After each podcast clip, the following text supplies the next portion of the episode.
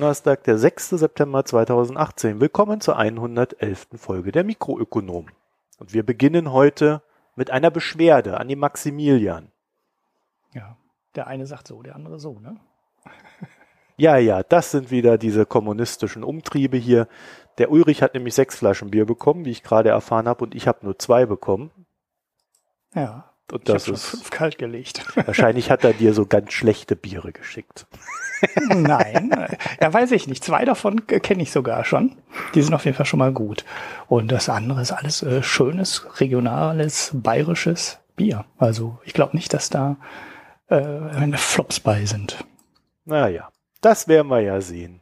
Kommen wir mal zum eigentlichen Sinn und Zweck dieser Aufnahme. Wir haben jetzt einen Alexa-Skill.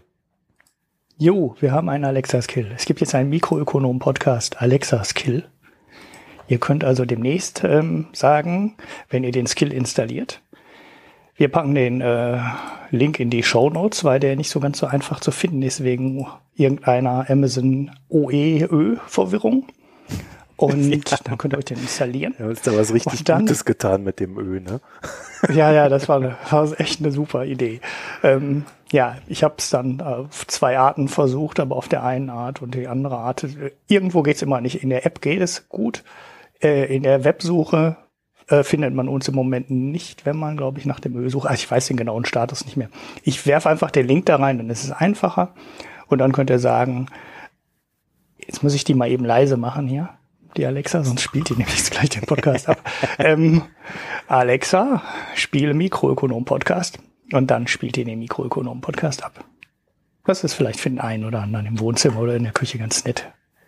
Ohne an Telefon rumfummeln zu müssen, mal das Ding so zu hören. Also ich muss jetzt nicht nur mein Fenster zumachen, sondern ich glaube ja auch überhaupt nicht, dass sich diese Alexa und diese ganzen Typen durchsetzen werden. Aber es liegt doch daran, dass ich sowas nicht nutze. Ja, was soll ich sagen? Ich programmiere sogar dafür. Ich kann ja jetzt nichts Schlechtes darüber Ach so, sagen. du machst quasi Werbung in eigener Sache damit. Und dann Ja, kriegst ja, du das. Ö nicht hin.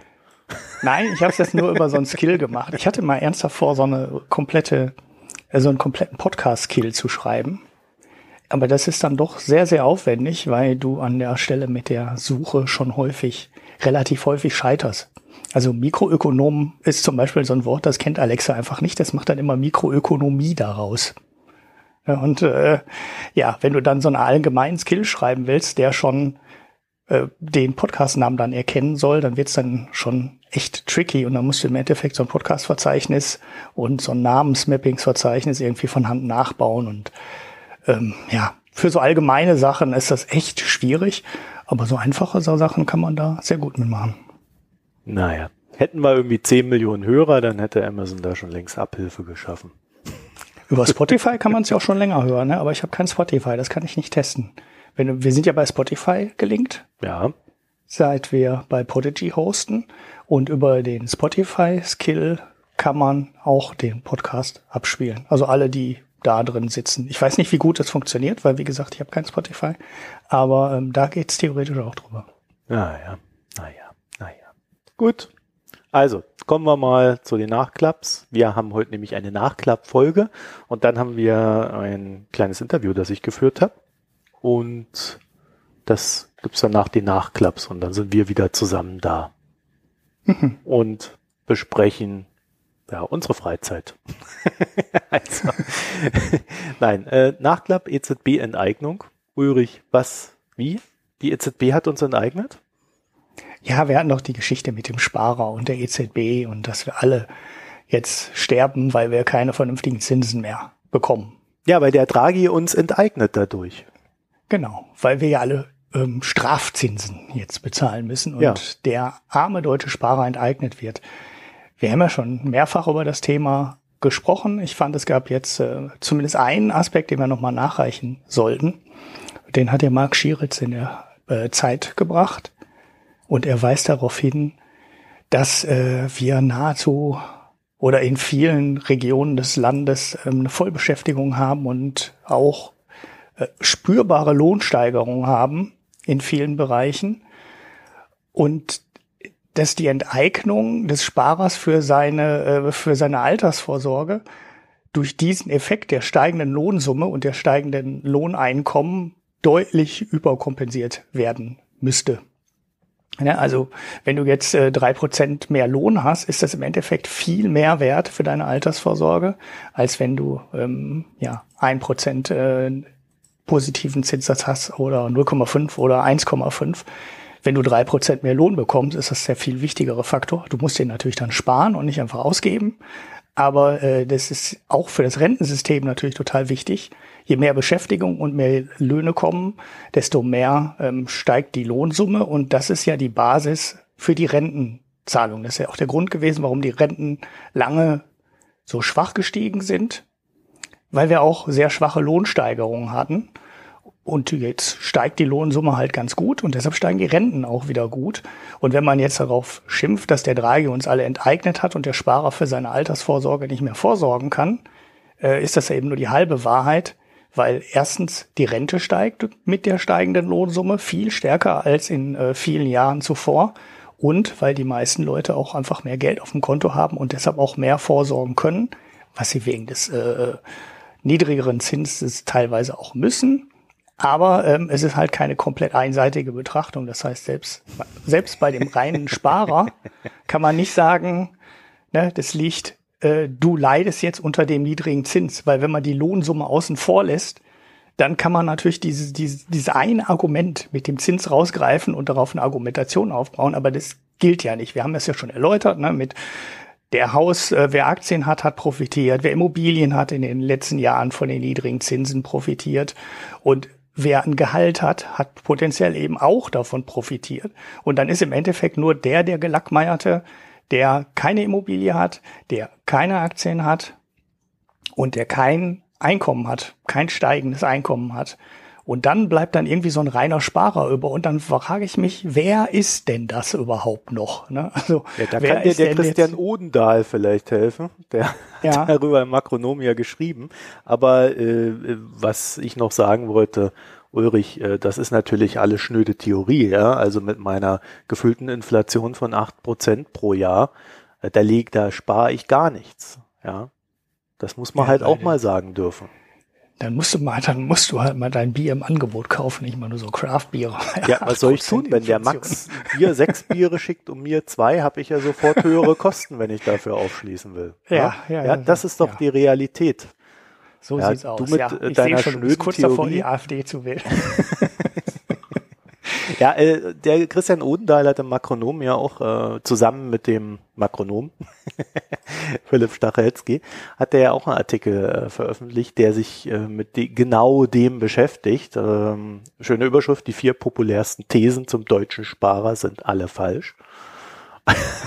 also, also quasi das, was ihr bei äh, Tichys Blog und Gabor Steingart immer so zu lesen bekommt, das stimmt gar nicht. Ja, hätte keiner vermutet, aber es ist nicht wahr. Und ähm, deswegen, also wir werden das mal verlinken, vielleicht. So, wir haben da natürlich mal reingeguckt, ne? Und dann fängt es nämlich an. Also die, die erste These ist schon, die Mehrheit der Deutschen sind Sparer. Und naja, da kann man sagen, äh, das lässt sich ungefähr so in, in, Drittel und in, in, Drittel unterteilen. Das untere Drittel spart überhaupt nicht, weil es nicht kann. Ja, das kennt ja mhm. jeder von uns. Das äh, mittlere Drittel spart 50 bis 100 Euro im Monat. Also das, ja, das ist schon schwierig in eine Aktie anzulegen. Ne? ja, ja. Das obere Drittel, das könnte man so als Sparer bezeichnen. Mhm. Das heißt, und das ist eigentlich eine sehr interessante Geschichte, weil da wird eigentlich klar, dass diese Diskussion, die da in den Medien geführt wird, natürlich oftmals auch von gut verdienenden Journalisten befördert, halt so eine Elitendiskussion ist. Zeigt aber ja. auch, dass die gleichzeitig recht wenig Ahnung von Geldanlage an sich haben, weil die gleichen Hanseln ja scheinbar ihr Geld nur aufs Sparbuch legen und nicht irgendwie anders verwerten. Ja. Also, das halt heißt, da kommen zwei Sachen zusammen. Einmal diejenigen beschweren sich, die eh viel zu gut verdienen und dann haben scheinbar diejenigen, die eh viel zu gut verdienen, scheinbar auch noch die wenigste Ahnung von der Materie, was jetzt nicht dafür spricht, dass sie gut verdienen sollten. genau, jedem das Gehalt kürzen, der so Artikel schreibt. Ja, zumindest Wirtschaftsjournalisten, die so einen Scheiß schreiben. Ne? Also da würde ich schon sagen, äh, da müsste man, also Schiritz darf sein Gehalt behalten, wie wir jetzt gelernt haben. Aber der Herr Stelzner von der FAZ, äh, dem könnte man mal ein paar hundert Millionen Euro wegnehmen. Hm. Ja, ja, also hast du wirklich, wenn du da auf die Drittel jetzt zurückgehst, ne, dann hast du wahrscheinlich wirklich das untere Drittel, für die sind die Zinsen völlig egal. Für die ist wahrscheinlich viel wichtiger, was der Dispo kostet. Dann hast du dieses mittlere Drittel, das sind die Leute, die ein Einkommen haben und das sind genau die, die ich gerade angesprochen habe. Ne? Also die haben wahrscheinlich deutlich mehr davon, dass sie 50 Euro im Monat mehr verdienen oder 80 oder 100 Euro sogar mehr verdienen im Monat äh, durch die steigenden Löhne, als sie das an Zinseinnahmen hätten, weil die haben einfach nicht so viel Geld gespart. Und wenn du im oberen Drittel bist, dann ähm, solltest du eigentlich dein Geld ein bisschen anders angelegt haben als nur auf dem Sparbuch. Ne? Du, dann solltest du vielleicht eine Immobilie haben. Ne? Da würde ich auch von ausgehen, dass das im oberen Drittel auch eine ganze Menge haben. Das heißt, dann bist du potenziell auch schon wieder Profiteur von, von ähm, sinkenden Zinsen. Und du solltest eigentlich auch einen Aktienanteil haben. Und den Punkt hatten wir ja auch schon mal ein paar Mal. Wenn du ein vernünftig aufgeteiltes Portfolio hast mit einem Drittel Immobilien, Drittel Aktien, Drittel Festverzinslichen, dann hast du in den Jahren Niedrigzins bei Draghi nicht gelitten und hast keine unterdurchschnittliche Performance gehabt. Ich würde sogar fast drauf tippen, dass du eine im langfristigen Vergleich überdurchschnittliche Performance hast. Mhm. So, dann äh, These 2 der deutsche Sparer spart anders als der Rest der Welt. Ja, auch das ist Quatsch. Also wir liegen da ziemlich genau im Mittel. Im Schnitt hält knapp die Hälfte, 47 Prozent äh, des Geldvermögens in Bankeinlagen. Im Eurozonendurchschnitt sind das 44 Prozent. Also da sind wir mhm. ein bisschen drüber, aber den Schnaps, der macht's nicht aus. Ne? So, und dann, was haben wir noch? Was ist das dritte? Wegen der niedrigen Zinsen stockt der Vermögensaufbau. Auch das ist hm. falsch. Der Vermögensaufbau der Deutschen geht unvermindert weiter. Nicht nur Renten steigen und Immobilien boomen, auch das Geldvermögen selbst wächst unaufhaltsam um 3,7 Prozent nominal im Jahr 2017. Da sind ja. wir wieder auch bei dem Punkt mit den steigenden Löhnen. Das ist halt für ja. die Altersvorsorge an vielen Stellen der viel wichtigere Punkt als die Zinseinnahmen. Man muss sich doch einfach nur mal überlegen, was ein durchschnittlicher Haushalt im Monat für Einnahmen hat und wie viel davon über Arbeit kommen und wie viel davon über Kapital kommen. Und da kommt man doch relativ schnell darauf, dass der eine Teil der Rechnung, also die Löhne, ein viel wichtigerer Parameter sind als äh, die Zinseinnahmen, die sich bei den meisten Haushalten echt überschaubar sein dürften. Ja, gehe ich auch von aus, ne? Und dann höhere EZB-Zinsen würden dem deutschen Sparer helfen. Und dann sagen sie, niedrige Zinsen sind weder ein deutsches noch ein europäisches Phänomen, sondern auch in zahlreichen anderen Industrieländern sind sie zu beobachten. Ja, und dann geht's dann so ein bisschen hin und her. Weltweit niedrige Zinsen. Ja, das Thema kann man immer noch so wie Tage zwei auch dann irgendwann so ausfasern lassen in alle möglichen Detailaspekte. Aber den Hinweis äh, auf die steigenden Löhne, den fand ich nochmal ganz wichtig, weil wir den auch noch nicht gemacht hatten in den Sendungen bisher. Mhm. Ja, also ich äh, habe da auch wenig Indikationen davon, dass nun gerade Deutschland ganz besonders schlecht dastehen soll.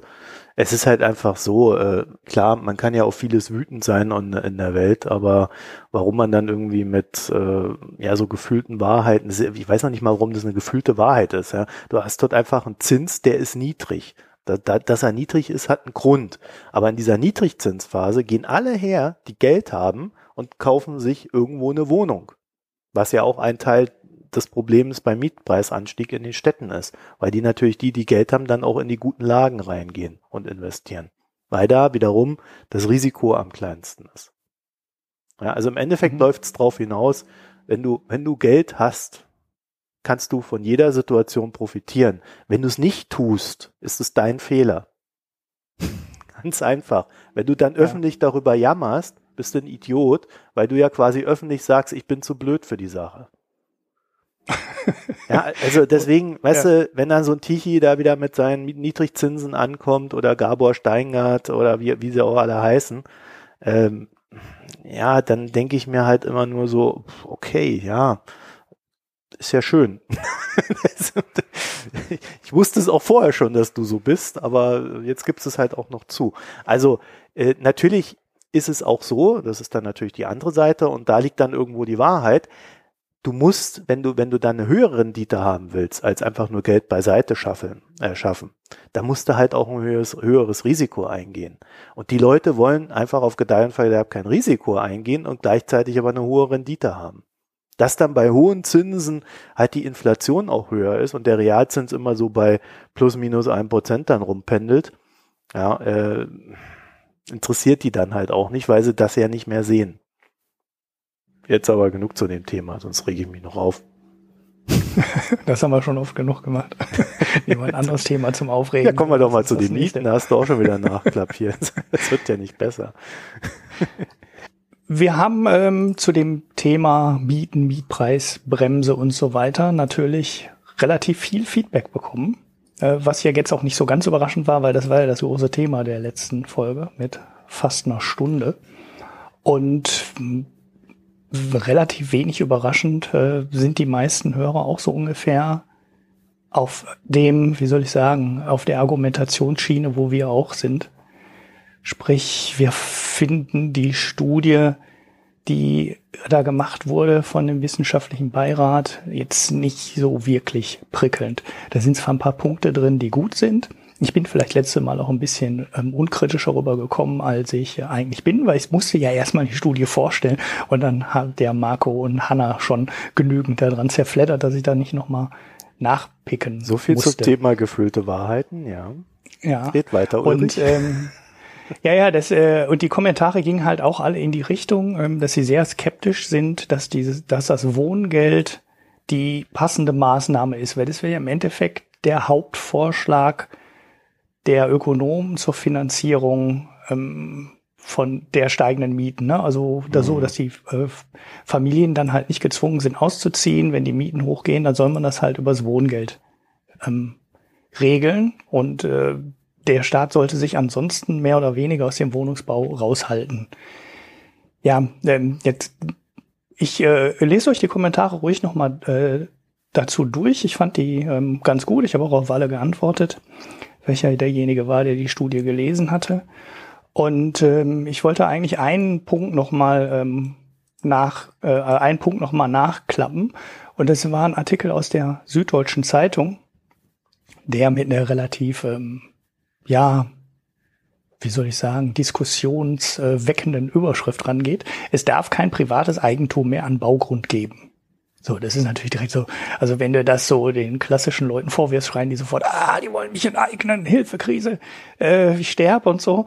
Aber er macht halt den Vorschlag, dass der Staat überhaupt keine Grundstücke mehr abgeben sollte an Private, sondern im Endeffekt alles nur noch über Erbbaurecht regeln sollte. So dass du bei Erbbaurecht zahlst du ja eine Pacht für das Grundstück und bekommst es normalerweise, weiß nicht, ob es immer so ist, aber bis zu 99 Jahren und das wird normalerweise auch rausgenutzt, weil es will ja keiner eine Immobilie da drauf bauen und dann sagt der Staat nach 20 Jahren, Hö, jetzt will ich das Grundstück aber wieder haben. Das heißt, du hast die Investitions ähm, äh, Sicherheit und kannst dann für ähm, 100 Jahre auf dem, auf dem Grundstück das halt machen, äh, was der Staat dir auf dem Grundstück erlaubt.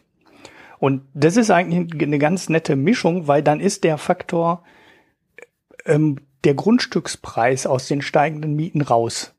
Ne, weil du musst, der Staat muss halt nicht mehr hin, verkauft halt nicht mehr meistbietend das Grundstück. Und das ist halt in den Regionen dann entsprechend teuer, wo die Nachfrage hoch ist.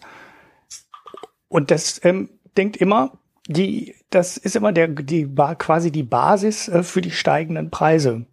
Den, die Grundstücke, da, da wird halt das Maximum rausgeholt. Die Stadt ist froh, weil sie hat dann das Grundstück verkauft. Aber auf dem Grundstück, das man zum maximalen Preis verkauft, kann man keinen günstigen Wohnungsbau betreiben. Es geht halt nicht, weil allein äh, der Grundstückspreis ja schon für sorgt, dass du da nicht mehr preiswert drauf bauen kannst. Ja, also, also Sozialwohnungen also, lohnen sich darauf halt einfach auch nicht. Ja. Genau. Und das, das kann die Stadt halt am besten regeln. Also die Stadt kann natürlich auch noch verkaufen ne, und kann das dann ja auch sagen, wir geben das Baurecht nur dann, wenn die Bedingungen erfüllt sind und nur dann verkaufen wir an dich. Die Freiheit hat die Stadt. Das muss also jetzt nicht irgendwie europaweit ausgeschrieben werden und die Stadt darf das dann, äh, muss das an den meistbietenden verkaufen. Die Stadt kann halt auch sagen, ich verzichte darauf und ähm, ich sage dann halt, die Anfangsmiete soll acht Euro pro Quadratmeter sein. Also die Stadt muss halt nicht hingehen und ähm, ein Grundstück zum höchstmöglichen Preis verkaufen, sondern die Stadt kann die Bedingungen des Gebäudes, was auf dem Grundstück äh, errichtet werden soll, festlegen. Das ist dieses, hatte ich letzte äh, Woche in den Shownotes auch verlinkt. Dieses Münsteraner Modell wird das genannt. Und die haben gesagt, ähm, du bekommst das Grundstück nur, wenn die Anfangsmiete acht Euro beträgt. Damit hat die Stadt immer noch nicht sichergestellt, dass die Mieten immer niedrig bleiben. Aber sie orientieren sich ja normalerweise am Schnitt der steigenden Mieten. Und wenn du mit acht Euro äh, anfängst, dann hast du halt äh, ja auch eine andere Basis, als wenn du direkt mit zwölf Euro anfangen würdest. Und ja, das äh, geht dann halt ortsüblich nach oben. So, jetzt kannst du auch sagen, ich mache Erbbaurecht, äh, also mit, mit das mit einer Pacht und ähm, dann hast du möglicherweise über die ganze Laufzeit Einfluss auf die Geschichten. Aber äh, ja, es ist da so ein Architekt verlinkt, dessen Projekt ich auch kannte. Ich wusste jetzt noch nicht genau, wo er das gemacht hat. Er hat in Berlin ähm, was errichtet. Das Spreefeld in Berlin. Äh, und da hat die Stadt wohl genau das auch gemacht. Die hat halt gesagt, das wird nur mehr, mehr Erb, heißt das Erbpachtrecht, heißt das nicht? Ich sag mal Erbbaurecht. Nein, das heißt doch Erbbaurecht. Und ähm, darüber behält die Stadt im Endeffekt immer die Kontrolle über das Grundstück. Und wenn das nach 100 Jahren ausgelaufen ist, dann kann die Stadt halt nach 100 Jahren auf dem Grundstück was anderes machen, wenn sie wollte. Und es scheint mir zumindest ähm, in den Regionen, wo die Stadt überhaupt noch Grundstücke hat, durchaus sinnvoller Vorschlag zu sein. Ich weiß jetzt nicht, ob in Berlin noch Flächen sind, die bebaut werden dürften und die der Stadt gehören. Ja, doch sicher, das Tempelhofer Feld gehört natürlich der Stadt. Ne, das, das, das treibt dich ja um mal, dieses ne? Tempelhofer Feld. Ja, ich wüsste jetzt nicht, ob da sonst noch irgendwelche großen Flächen sind, aber es reichen ja auch ja. kleine Flächen, wenn du die ein bisschen höher bebaust. Das äh, hilft ja alles. Ich habe dann im Kommentar, ich weiß gar nicht mehr, ich glaube, es war auf Mastodon, wo ich ja jetzt auch bin, ähm, sogar, und er hat mich darauf hingewiesen, dass die Kirchen das schon relativ lange so machen. Also wenn die Kirchen Flächen abgeben, Ne, die leiden ja auch unter Mitgliederschwund und so wissen wir ja alles. Die geben Kirchen auf, teilweise Kindergärten, teilweise ähm, Pfarrheime und ähnliches. Die haben ja teilweise auch Wohnungen gehabt für ähm, Nonnen und äh, Pfarrer und ich weiß nicht was alles. Und die, ähm, ja, wir haben halt immer weniger Geld und verkaufen da massiv. Und äh, ja, die gehen eben auch nicht hin und ähm, verkaufen die Flächen üblicherweise, sondern sie gehen halt auch hin und machen das dann per Erbbaurecht, um genau das zu verhindern, dass die Flächen einfach an den meistbietenden gehen und ähm, sie die Kontrolle über die Fläche verlieren. Mhm. Das finde ich ist eigentlich ein ganz guter Vorschlag. Das ist jetzt auch nur, ne, auch nur ein Mosaiksteinchen in dem ganzen Puzzle. Wir haben ja schon relativ, äh, ja, wie soll man sagen, na, zynisch ist es nicht, aber ähm, ja, wir haben ja schon darauf hingewiesen, dass es jetzt, dass wenn keine Flächen da sind, ähm, gibt's halt kein Zaubermittel. Ne? Dann hilft auch die Mietpreisbremse nicht. Oder ähm, ja, du hast dann wenig, du hast dann wenig Möglichkeiten und im Endeffekt geht's nicht anders, als zu sagen, die Stadt muss halt ins Umland wachsen und dann ist die Hauptaufgabe des Staates an der Stelle, die Infrastruktur dafür zu schaffen, so dass die Leute halt mit dem Zug, mit öffentlichen Verkehrsmitteln, ja, ein paar halt auch mit dem Auto in die Vororte kommen. Ja, weißt du, das ist aber alles so, ne, so theoretischer Fu, weil am Ende ist es doch so, dass weder Politiker noch Menschen so rational handeln, wie es sein müsste, damit du das ordentlich regeln kannst. Und da, weil da gibt's so viele weiche Faktoren und Anreize. Du willst halt nicht nur in der Stadt wohnen und du willst auch nicht nur nahe äh, deiner Arbeitsstelle wohnen, sondern du willst dann auch noch eine schöne Umgebung haben. Dann sollen dann auch noch so und so viel Cafés da sein. Dann willst du noch eine gewisse Varianz bei den ganzen Cafés und Restaurants haben. Dann willst du nicht nur alte Säcke um dich rumsehen, sondern vielleicht auch noch ein paar Jugendliche. Ja, und so weiter und so fort. Und das alles politisch irgendwie aufzulösen, dass jeder zufrieden ist, geht halt auch gar nicht. Ja, ob du da nun so ein Pachtrecht da noch irgendwo dazwischen hast oder nicht, ist ja fast schon egal. Ja, mhm. auch die Stadt wird ja, weil sie ständig diversen Moden ausgesetzt ist, Es ist ja nicht nur so, dass da einer sitzt und denkt, so muss es sein, so setzen wir es um, sondern da gibt's halt eine Mode, da wird mal Untertage gebaut, so eine Bahn, da wird's mal Übertage gebaut, weil die Züge gerade so schön sind und sie jeder sehen will oder was weiß ich, was die sich da alles ausdenken, warum es so ist. Aber das wird dann halt einfach umgesetzt, egal wie schwachsinnig das ist. Aber bis es dann wieder umgesetzt ist, ist die Mode halt auch schon wieder eine andere und dann finden es alle scheiße und sind unzufrieden, was hat dann die Stadt da gemacht und was weiß ich noch alles. Also ja, in Köln wird, äh, ist es unglaublich schwer, diese, diese äh, Straßenbahnen unter Tage zu legen, weil die jetzt wegen dem Stadtarchiv alle Schiss haben. Der Einzige, die da penetrant dafür sind, ist die FDP. Mhm. Jetzt haben sie eine aus Düsseldorf geholt, äh, abgeworben, die äh, schon, die jetzt ständig betont, ja, ich habe aber so eine Straßenbahn in Düsseldorf schon mal unter der Erde gebaut. Also ich kann das, ja. Mhm.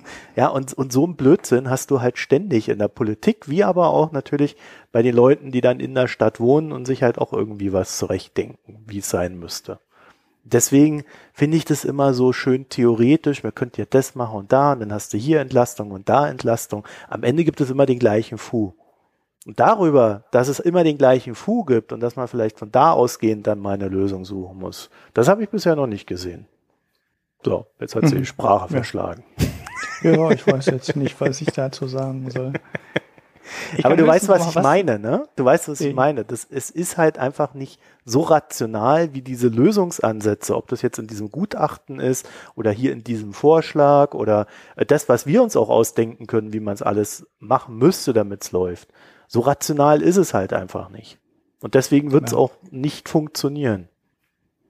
Ja, man müsste eigentlich, wenn man in einer Stadt allen Interessen so halbwegs gerecht werden wollte, dann müsste man in der Stadt eigentlich permanent so ein Überangebot von vielleicht fünf oder zehn Prozent an Wohnungen haben. Dann hättest du erstens keine permanent steigenden Preise. Ja. Ne, und du hättest auch immer die Möglichkeit, ne, Familie trennt sich, einer muss ausziehen und das geht auch, weil der findet dann auch eine Wohnung. Ja, aber das geht ja auszieht, auch ne? nicht. Ne? Oder du, du arbeitest auf einmal nicht mehr im Osten der Stadt, ja. sondern im Westen der Stadt, ne? Oder, oder, oder. Du bräuchtest eigentlich permanent ein Überangebot an Wohnungen. Und naja, gut, das wird sich in der privaten Wirtschaft halt nicht. Äh, du, nicht aber selbst in Berlin ergeben. kriegst du ja billige Wohnungen. Du darfst halt nur nicht ähm, unbedingt. Du musst halt nach Lichtenfelde ziehen. Ja, da wird's auch schon schwierig. Oder ich, wenn ich in ja? Berlin wäre, würde ich ja nach Karlshorst ziehen zum Beispiel. da ist doch noch Grün daneben dran. Aber äh, es ist halt in, es gibt halt einfach Stadtteile, da will jeder hin.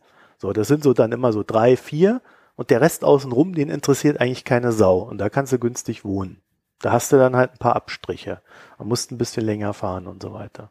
Und viele Leute machen mhm. das ja auch, weil sie sich halt nicht leisten können. Bloß immer diesen, diese Stadtteile, die nachgefragt sind, in diesen Diskussionen äh, reinzubringen und zu sagen, die ist ja völlig überrannt, ist halt auch nicht hilfreich. Mhm. Also wenn du diese Artikel liest über Wohnen in der Stadt, dann wirst du halt schnell feststellen, dass es immer so um Brennpunkte geht. Also ich glaube, die einzige Ausnahme ist München, weil München so dermaßen krass in einer Bubble drin hängt. Ich weiß noch nicht mal, ob es eine Bubble ist oder ob es einfach eine reale nachfragebasierte äh, Preisbewegung ist. Äh, so, so, sobald, solange dort irgendwo eine S-Bahn ist, ist es teuer. also mhm. sprich, solange du in die Stadt reinkommst, ist es teuer. In München ist das ganze Umfeld ja auch total. Das ganze Umland ist ja auch teuer. Wo in Berlin? In München. Ach, in München? Also ja, das meine ich ja. Solange da irgendwo eine S-Bahn ja. ist, ist es teuer. Aber sie Sobald halt die weg viele, ist, ist es bezahlbar. Und sehr viel IT, sehr viel gut bezahlte Jobs, ne? Ja. Und die Leute verdienen halt auch. Ja, in Geld. Berlin kriegst du, wenn du da Richtung Tempelhofer Feld rausgehst, ist es sofort bezahlbar. Ja, mhm. natürlich nicht direkt am Tempelhofer Feld, weil das ist ja auch schon wieder für den Berliner zu schön. Aber äh, so, das ist nicht weit weg von der Stadt oder von der Stadtmitte. Mhm. Und du kommst überall hin recht schnell. Kannst alles machen. Ist wesentlich billiger als im Prenzlberg. Und so weiter und so fort. Also deswegen, man muss halt einfach generell so viel Wohnungen zur Verfügung stellen. Das muss sich irgendwie regulieren. Aber dieses Problem in der Stadtmitte wirst du nicht auflösen können. Das ist einfach reiner Preiskampf. So, und um mhm. da den, den Bogen zum Wohngeld zu schlagen, ich glaube, wir hatten es ja schon drin gehabt letztes Mal. Ich glaube auch nicht, dass das hilft, weil wenn ich vermiete, gucke ich ja nicht nur, ja gut, ich persönlich würde es vielleicht wieder anders machen, aber äh, normaler Vermieter guckt halt nicht drauf, wer, äh, wer hat er wie viel Geld, sondern der guckt, was ist denn das für einer, was hat denn der für einen Job, wie sicher ist denn das? Ah ja, hm, okay, dann nehme ich doch lieber den Arzt. Mhm. Ja, weiß ich, was er hat. Der kriegt zwar kein Wohngeld, der andere kann die Miete auch bezahlen, aber der Arzt ist sicherer als der, der das Wohngeld hat. Das heißt, diese Selektion, die da stattfindet, die kriegst du nicht ausgeklammert, auch nicht durch Geld. Die würdest du dann ausgeklammert bekommen, wenn Leute, die eine geringere Bonität haben, mehr Miete zahlen würden, als die, die eine höhere Bonität haben. Quasi das Kreditprinzip. Ja. So, und das musst du dann übers Wohngeld regeln. Das heißt, du musst denen so viel mehr Wohngeld geben, dass sie noch einen Aufschlag auf die normale Miete, dann kriegen sie das. Risikoaufschlag. Mhm. und deswegen, und deswegen funktioniert dieser Markt nicht, so wie wir es alle gerne hätten. Ja, das, äh, wenn, wenn wir jetzt nochmal auf die Studie zurückgehen wollten, ne, dann ist, äh, kannst du an der Studie, da sind so, so einige Sachen dran, wo sich mir auch echt die Fußnägel hochgerollt haben. Das war zum Beispiel auch an der Stelle, also da kannst du, du kannst an der Studie einige der Probleme der Ökonomie auch echt festmachen. Denn da ist ähm, die Überlegung drin, ich hatte das auch in einem Kommentar ähm, in unserem, äh, auf unserer Website erwähnt, äh, eine, zwei Studien erwähnt. Ne? Die haben auch, ähm, hat ja halt jemand gesagt, ja, was ist denn mit dem Wohngeld? Dann kriegen die Leute halt alle Wohngeld und dann werden die Mieten halt weiter erhöht. Die Mieter müssen nicht ausziehen, also man macht keinen Mietertausch. Der Vermieter hat weiterhin seine Einnahmen und einen Teil der Einnahmen zahlt dann halt der Staat. So, ob das denn zielführend wäre, wenn der Staat über erhöhtes Wohngeld die steigenden Mieten für den Vermieter finanzieren würde. So, an dem Argument ähm, ist was dran. Und die Ökonomen haben das auch untersucht. Ne? Also es gibt äh, Studien, und zwar, das, und da sind wir bei einem, bei dem ersten Problem, zwei. Eine aus, äh, wenn ich es richtig gesehen habe, aus Schweden und eine aus den USA. Und die haben halt über, äh, untersucht, wie viel des Wohngelds auf die Mieten äh, übergerollt wird. Ne? Also wie viel entsteht da möglicherweise auch äh, simpler Mitnahmeeffekt, wenn die Vermieter wissen, auch den Vermieter, ich kann ja die Mieten einfach erhöhen und ich muss ja nicht mal ähm, mich um neuen Mieter kümmern, sondern ich kann einfach fleißig erhöhen und habe keinen Ärger mit Auszug und wieder Einzug und möglicher Renovierung zwischendurch, sondern ähm, ja, ich weiß, läuft alles weiter und es kommt dann halt ein Teil des Geldes vom Staat. Und dann sind die sind da zwei Studien genannt und die eine hat festgestellt, es wird viel ähm, übergerollt, wie die das so genannt haben. Ne? Also der der ähm, die äh, ja, Erhöhung des Wohngelds führt halt auch zu ähm, höheren Mieten. Und die andere Studie hat festgestellt, fast gar keinen Effekt. So, und das sind die zwei Studien, die dieser, die der wissenschaftliche Beirat da nennt. Und da kann man sich schon fragen, sag mal, was machen die Ökonomen eigentlich so den ganzen Tag? Ne? Also sollte man so einen Effekt, vor allem einen, wo die Ökonomen dann ähm, sich im wissenschaftlichen Beirat zusammensetzen und der Politik Empfehlungen geben, sollte für so konkrete Empfehlungen nicht eine viel größere Studienanzahl und viel mehr empirische Daten und ähm, Ergebnisse vorliegen, so dass man sagen kann, sag mal, wenn ihr das Wohngeld erhöht, dann passiert dies und das. Und ja, empirisch, wie gesagt, ich, ich habe ja jetzt keinen Überblick, ich bin ja nicht aus der Branche, aber wenn der wissenschaftliche Beirat schon nur zwei Studien findet, die er zitieren kann oder die er erwähnen kann, dann finde ich das eigentlich ein relativ trauriges Zeichen, ähm, dass sie so wenig Daten haben und so viel, äh, so wenig belegen können, weil im Endeffekt haben sie ja keinen Beleg dafür und wissen nicht, was passiert. Und äh, ja, das zweite Problem, was man sagen könnte, okay, sie wissen nichts, aber können am Ende trotzdem eine Empfehlung machen. So dass beides an beiden ähm, kann man Kritikpunkte an vielen politischen Empfehlungen aus Ökonomenkreisen so festmachen, weil die sind dann oft sehr ähnlich. Ne? Die, mir jetzt, guck mal jetzt ganz weit zurück, nimm den Mindestlohn und ähm, schau dir an, was manche Ökonomen, manche führenden Ökonomen dazu gesagt haben. Und die haben einen Arbeitsplatzverlust von 900.000 Jobs vorhergesagt. Bis zu 900.000 Jobs. Und was passiert? Nix. So, jetzt hat man im Nachhinein wieder untersucht mit irgendwelchen Modellen, hat festgestellt, ja, wir hätten vielleicht 80.000 Arbeitsplätze mehr, wenn wir den Mindestlohn nicht hätten. Ähm, aber da ziehen sie sich auch schon wieder auf die Modelle zurück und ob das jetzt wirklich ähm, so wirklich komplett aufgeht, äh, weiß man nicht. Dann sagen sie auch, die Ökonomen, das ist natürlich auch ein Argument, ja, wir haben jetzt einen Wirtschaftsaufschwung und es äh, kann ja im nächsten Abschwung, kann das anders aussehen und dann gehen die negativen Prognosen vielleicht doch auf.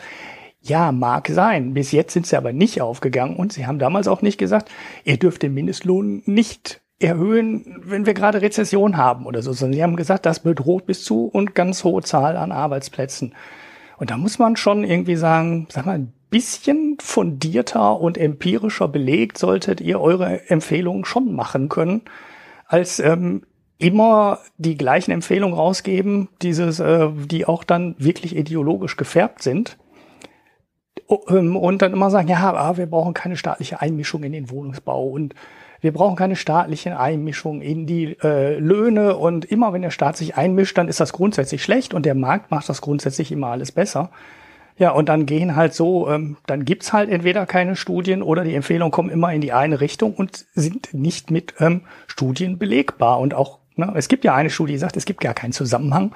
Und dann ist ja die ganze, ist ja ein Teil der Argumentation auch hinfällig. Naja, ähm, aber jetzt genug über die Ökonomen, über die Ökonomen gelästert. Da sind halt noch so ein paar Sachen drin. Naja, gut, äh, wir ne? können ja da kurz an der Stelle äh, erwähnen. Es gibt, ähm, das ist ja so, dass Top-Ökonomen entstehen ja so, dass das sind die Ökonomen, die am häufigsten irgendwo zitiert und wahrgenommen werden. Und da macht dann die FAZ einmal ein Jahr ein Ranking draus. Und da steht dann einer am Anfang, von dem du noch nie was gehört hast. Doch, das stimmt nicht. Naja, ah gut. Als normaler Mensch, ja. Und ähm, ja, der Frauenanteil, darüber wollen wir gar nicht reden. Ja, das, äh, das ist sehr beschämend, aber äh, ich merke und weiß, dass das auch nicht so einfach ist, in dem Segment Frauen zu finden und zu überzeugen, Dinge zu tun. Sag ich jetzt mal aus eigener Erfahrung. Also, äh, aber ja, äh, ich bin da, ich bin da so, was diesen Begriff Top-Ökonom und wie diese Statistiken dann zustande kommen. Ich glaube, am Ende war, haben da noch nicht mal 100 Leute irgendwie wurden befragt ne? äh, oder haben sich geäußert von den Befragten. Und dann kommen dann so eine komischen Statistiken zustande, die, die man dann halt, äh, ja. Äh, nee, die kamen aus zwei Quellen. Der, der Patrick Bernau macht das ja von der FAZ. Die, das ist ein Dreiviertel-Rating ähm, Mediennennung wo die einfach nur geschaut haben, wer wie oft zitiert wurde. Also quasi so wie, ne, wie, wie es halt gemacht wurde in den akademischen Journalen, ne, wer häufig befragt und zitiert wird, bekommt dann einen Wert. Das passiert also ganz ohne Befragung. Das gibt äh, drei Viertel.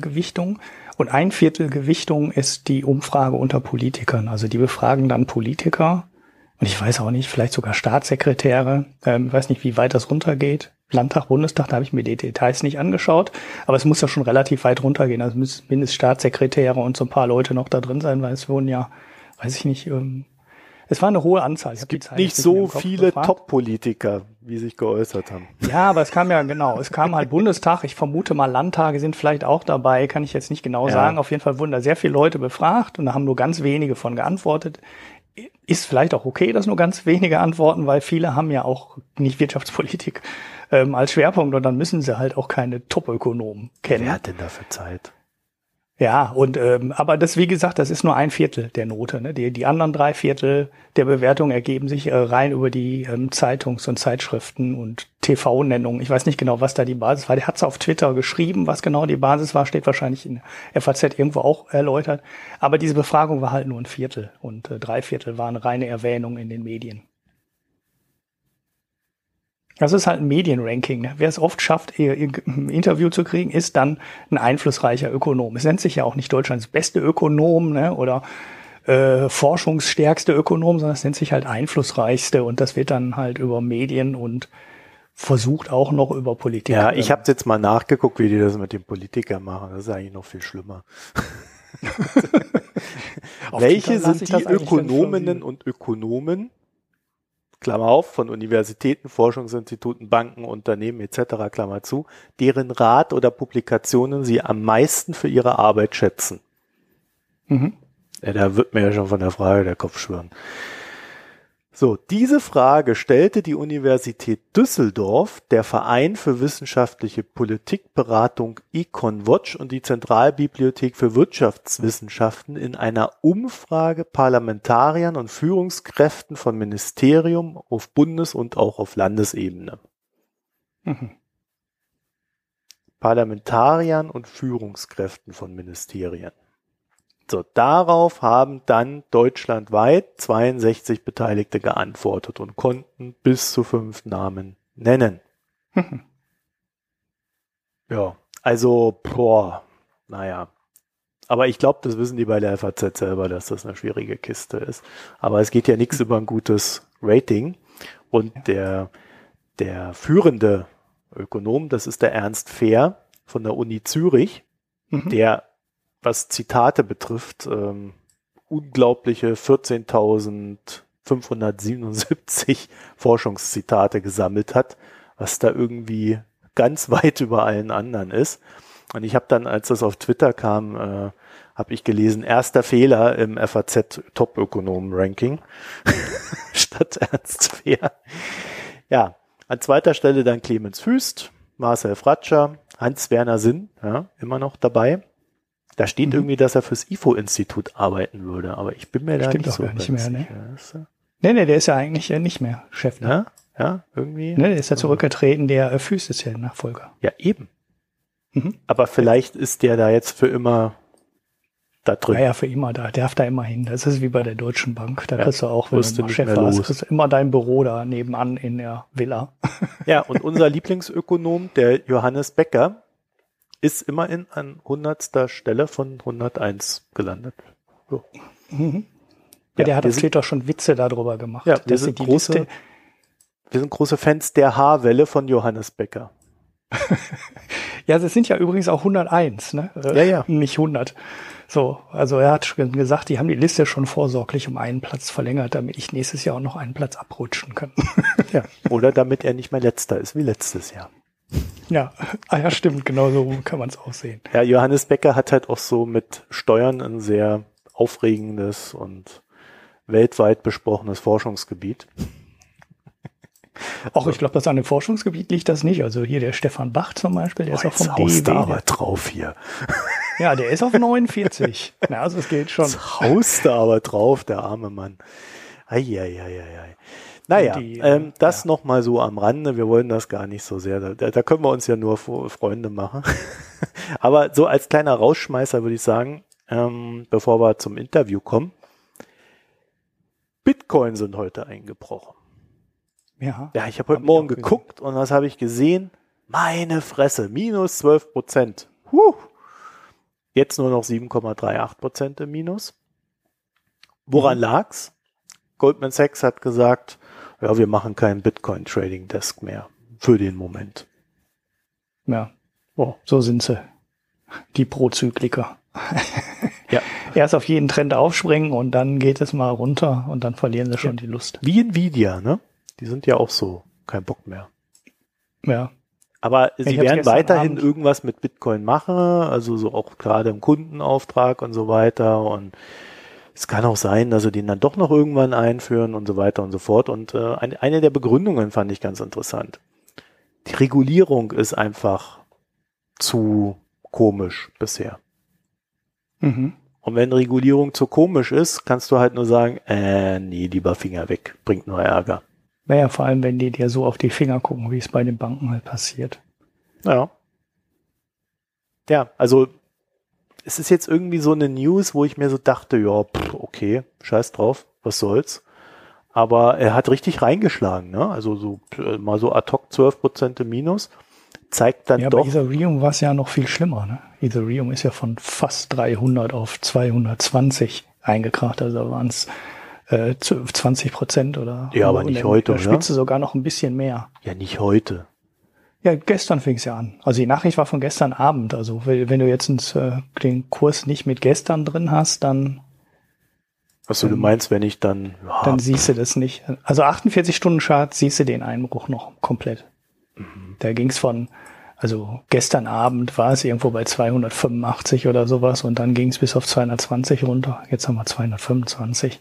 Also da war der Einbruch noch stärker als bei Bitcoin. Aber es macht Ethereum ja schon länger noch stärker Chancen als ja, Bitcoin. Eben, die kommen ja von unglaublichen 1280, äh, 1200, über 1200. Ja. Das ist ja schon. Ja, die sind schon 80 Prozent im Minus, sondern über 80 Prozent. Ja. Und auf Jahressicht übrigens auch im Minus. Ne? Das hat Bitcoin noch nicht geschafft. Also wenn du jetzt vor einem Jahr Ethereum gekauft hast, liegst du aktuell so 10, 15 Prozent im Minus. Ein Bitcoin ist noch im Plus. Nicht mehr viel, aber ist noch im Plus. Da stellt, da stellt sich natürlich die Frage, wie geht's denn SafeDroid? nee, den Kurs gucke ich mir nicht jeden Tag an. Das ist so deprimierend. Ich habe ja keine. Ich könnte mir eigentlich kann mir das ja total egal 0, sein. 0,00096 Dollar. Oh, das ist ja noch schlimmer als. Ja, so, so, ist das jetzt so. ein neues Tief sogar? Ja, ja, ja, ja. Das sieht nicht so gut aus. Ich weiß nicht, ob es ein neues Tief ist, aber das, äh, nee, ich glaube, ist nicht, nicht unbedingt ein neues Tief, aber das ist schon so an den Tiefs. Ja, hm. ja also ähm, ich würde sagen, äh, bei, bei Bitcoin ruppelt sich gerade so zurecht. Ne?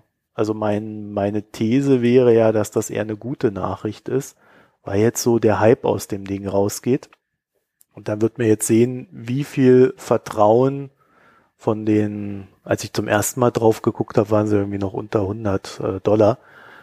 Also was von diesem Weg nach 20.000 Dollar quasi an Vertrauen übrig geblieben ist. Das ist dann der Kurs, mhm. wo er so seine, seine äh, Basis finden wird. Und ich finde, wenn man dann so auf diese Bitcoin-Kurse guckt und sich da mal so einen längeren Chart anguckt, ohne, ohne jetzt hier Ideen geben zu wollen, aber äh, die, äh, das sieht ja schon so aus, als ob da eine gewisse Nummer auch hält. Ne? Das mal vorsichtig auszudrücken. Also die unter 5000 habe ich da jetzt noch nichts gesehen. Ja, wir werden, wir werden sehen. Im Moment bleibt auf jeden Fall das große Aufspringen des äh, Finanzkapitals und der Wall Street auf den Bitcoin-Zug aus. Also das war ja die große Spekulation mhm. am Anfang des Jahres, dass jetzt die ETFs kommen und äh, Goldman Sachs und ich weiß nicht, wer in, investiert, aber die ETFs sind alle gescheitert. Da ist keiner von durchgelassen worden von der SEC, von der Wertpapieraufsicht in den USA. Die haben alles abgeblockt. Und ja, jetzt zieht sich jetzt mit Goldman Sachs auch wieder ein großer Name ausgestiegen und ja, so langsam muss man gucken, wo da so ein Wert, wo mhm. sich dann irgendwie so ein Wert in Bitcoin bildet für die Zahlungsfunktion, die es ja hat ne, und die man ja nutzen Oder kann. Aber haben wir ja mal ein paar Mal lange Folgen drüber gemacht ja. und versucht, den irgendwie rauszudestillieren. Aber ja, die, dass die Spekulation, dass da jetzt die Wall Street groß einsteigt, ist bis jetzt auf jeden Fall komplett geplatzt, weil da ist eigentlich ja nichts, nichts passiert. Es gibt halt weiterhin einen Haufen Broker, die das Zeug handeln, aber das ist jetzt auch genauso professionell oder unprofessionell, wie es vor einem oder vor anderthalb Jahren war. Also es wird jetzt nicht mehr alle Tage, alle Nasen lang irgendwie einer gehackt. Das hat sich vielleicht ein bisschen verbessert. Und äh, die ganz, die ganz großen Sicherheitslücken sind raus aus den Brokern. Also die, die da jetzt noch rummachen, scheinen so zu wissen, was sie tun. Aber äh, ja, viel professionalisiert hat sich nicht und die großen Geldströme kommen halt auch nicht. Da arbeiten halt auch viele Leute gegen. Ne? Also auch die Regulierung arbeitet ja dagegen. Gibt ja immer mehr Länder, die es verbietet und das unter Geldwäsche-Gesichtspunkten betrachten. Und ja, irgendwoher muss jetzt aber neue Nachfrage kommen. Im Moment arbeitet das alles in die falsche Richtung. Ja gut, das liegt ja so ein bisschen daran, also um die Sache mit dem Chart noch zu ergänzen. Also äh, man, man hat halt einmal, es geht da nicht unter diese 5000, wenn man mal so eine Zahl nehmen will. Auf der anderen Seite geht's halt, ist jetzt jedes Hoch ist irgendwie tiefer als das vorherige. Na? Also ja, die Erholung da, immer da würde ich sagen, da kommt dann bald die Entscheidung, ob das Ding nach oben wegrutscht oder nach unten. Ja, der Schartechniker wird jetzt ein Dreieck einmalen, ne? So ein, bei 5000 unten und dann von oben die Fallen ja, sind jetzt nicht Höhen genau miteinander verbinden. Ja, und dann äh, halt schauen. Und wenn es dann nach unten ausbricht, sagt man, dann geht's weiter nach unten, wenn es nach oben ja. ausbricht. Ja. Aber Schartechnik ist eh schwarze Magie. Wir sind ja das sagen all jene, die keine ne? Ahnung von Charttechnik haben. Wir sind ja hier die Vertreter des effizienten Marktes. Also ich jetzt, seit der letzten Folge bin ich ja jetzt der Neoliberalala und ich werde jetzt hier die effiziente Marktthese und dass man mit Charttechnik gar nichts erreichen kann, vertreten. Ähm. Gut. Du ja. willst also dein Standing untermauern. Ja, okay. genau. Aber nee, nur war jetzt auch nur mal so, weil es mich ja selber interessiert hat, einfach mal so kurz dargestellt. Ähm, dann wollte ich noch eine Sache nachreichen, äh, auch nur ganz kurz. Die 300 Millionen, die der Iran gerne aus Deutschland ausfliegen lassen wollte, wurden nicht ausgeflogen. Wir hatten das ja schon äh, besprochen. Äh, die Bundesbank hat extra ihr, ihr, ihre ja, AGB oder ihre Geschäftsordnung geändert und ja, dadurch konnte das Ganze verhindert werden. Und wurde auch verhindert. So. Mhm. Ja, und kriegen die jetzt ihr Geld gar nicht? Das ist eine gute Frage. Also, das habe ich, ich habe den Artikel gelesen. Weitergeht, dazu, aber, ist eine äh, gute Frage. Ich habe so ein bisschen ja. das Gefühl, das ist so ein bisschen politische Verhandlungssache. Wenn die Iraner sich irgendwann mit den Amis einig werden, werden sie dann sicherlich rein verhandeln, dass sie auch irgendwie an ihr Geld wieder rankommen. Ja, mhm. auf der anderen Seite, ja, was die halt Iraner halt, offen, halt ja? ganz gerne machen, ist, die nehmen irgendwelche Dual Nationals, also Menschen mit zwei Pässen, die dann, also wenn, es ist ja so, wenn du aus dem, wenn du aus dem Iran ausreist und sagst, ich fliehe aus meinem Land, werde Flüchtling und versuche irgendwo anders unterzukommen, äh, und das auch schaffst, du wirst ja deine iranische Staatsbürgerschaft nicht los. Also in den meisten Ländern der Welt legst du dann die eine Staatsbürgerschaft ab und nimmst die andere an das geht beim Iran nicht, mhm. weil der Iran, also quasi einmal Iraner, immer Iraner. Kriegst nicht mhm. los. So, was ist die Lösung? Zwei Pässe. Das heißt, äh, auf Deutschland bezogen kriegst du dann halt noch einen deutschen Pass. Hast aber gleichzeitig immer noch diesen iranischen. Selbst wenn du den auslaufen lässt, du hast ihn halt. Und ähm, was die Iraner ganz gerne machen in den, in den letzten Jahren oder gerade in den letzten zwei Jahren ist, äh, sie lassen Leute, die dann halt zwei Pässe haben und auch einen bekannteren Status in der anderen Gesellschaft, also quasi äh, UK ist da sehr beliebt und auch äh, USA, die setzen sie fest. Ja, die reisen ein, um irgendwie zu einer Beerdigung zu kommen oder äh, weil sie auch mal wieder in ihrem Heimatland sein wollen und so weiter und so fort. Dann werden die festgesetzt und äh, das heißt dann, ja, du hast Spionage betrieben und dann werden die in die Verhandlungen mit eingespeist. Ja, ihr wollt eure Leute zurückhaben, eure Universitätsprofessoren, Journalisten oder was auch immer, äh, müsst ihr zahlen. Da gibt's dann auch so Berichte, dass unter... Wie im Kalten Krieg früher. Ja, da gibt's dann auch so Berichte drunter, äh, drüber, dass dann auch unter der Regierung Obama da irgendwie mal so ein paar Milliarden von irgendeinem Konto freigeschaltet wurden im Zuge solch einer Freilassung. Ja, also da gibt's so verschiedene Spielarten.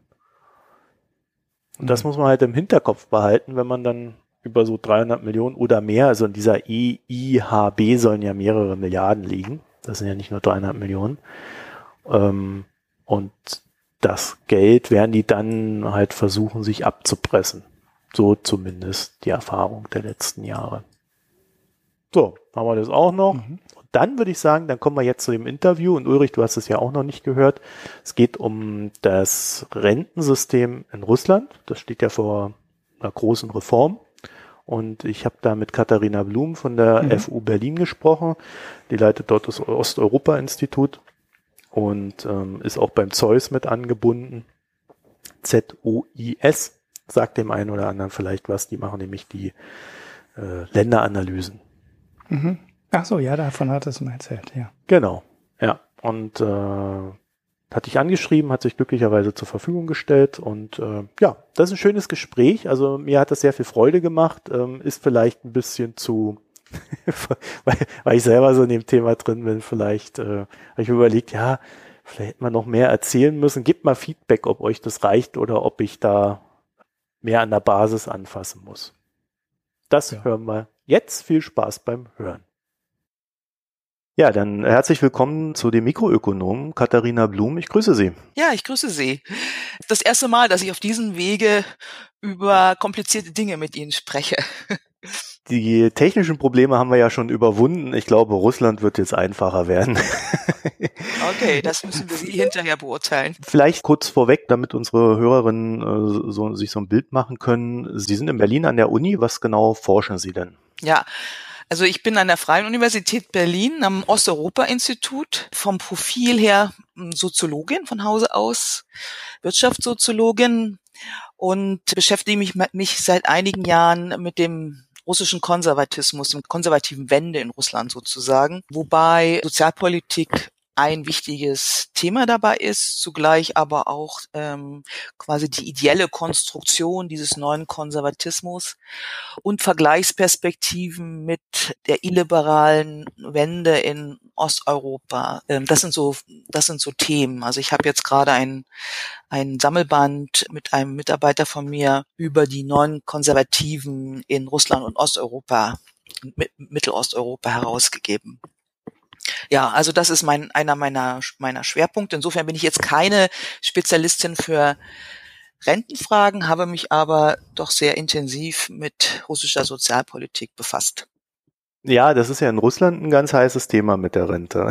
Also ja. Ich glaube, seit über 80 Jahren wurde da an diesem Rentensystem nicht mehr viel gedreht. Und äh, auch Wladimir Putin hat ja immer versprochen gehabt, also die Rente ist sicher, so Norbert Blüm mäßig, da werden wir nichts dran ändern. Und jetzt doch, vielleicht äh, so zu Eingang die Frage, was genau soll denn jetzt in Russland mit der Rente geschehen? Also was plant der Staat? Also zunächst möchte ich Sie korrigieren, weil man nicht sagen kann, am Rentensystem hätte sich nichts verändert. Es, das trifft nur für die Rentenhöhe zu, die in der Tat aus den 30er Jahren, also aus der Stalinzeit stammt. Die, die Renten, die, die Rentenstruktur, das Rentensystem ist Anfang 92 im Kontext der Schocktherapie schon reformiert worden. Da sind mhm. nämlich die Pensionsfonds oder der Pensionfonds mit seinen regionalen Unterfonds geschaffen worden. Und das Versicherungsprinzip, was wir ja auch kennen, ist da eingeführt worden. Ja. Also die äh, Rentenfinanzierung ist aus dem Staatshaushalt rausgenommen worden und mhm. in einen extra speziellen Fonds gepackt worden. Und der Hintergrund dieser Entscheidung und dieser Reform, die auch von deutscher Seite begleitet worden ist, also die Ähnlichkeit mit dem Bismarckschen Modell ist durchaus vorhanden. Arbeitgeber, Arbeitnehmer sollen darin einzahlen. Primär zahlen faktisch die Arbeitgeber aber ein. Der Beitrag der Arbeitnehmer ist symbolisch. Der Hintergrund war natürlich auch die Auflagen, den Staatshaushalt zu sanieren, Staatsausgaben zu kürzen. Russland war verschuldet beim IWF und bei westlichen Gläubigern. Es gab massive Auflagen, die eben auch das betrafen.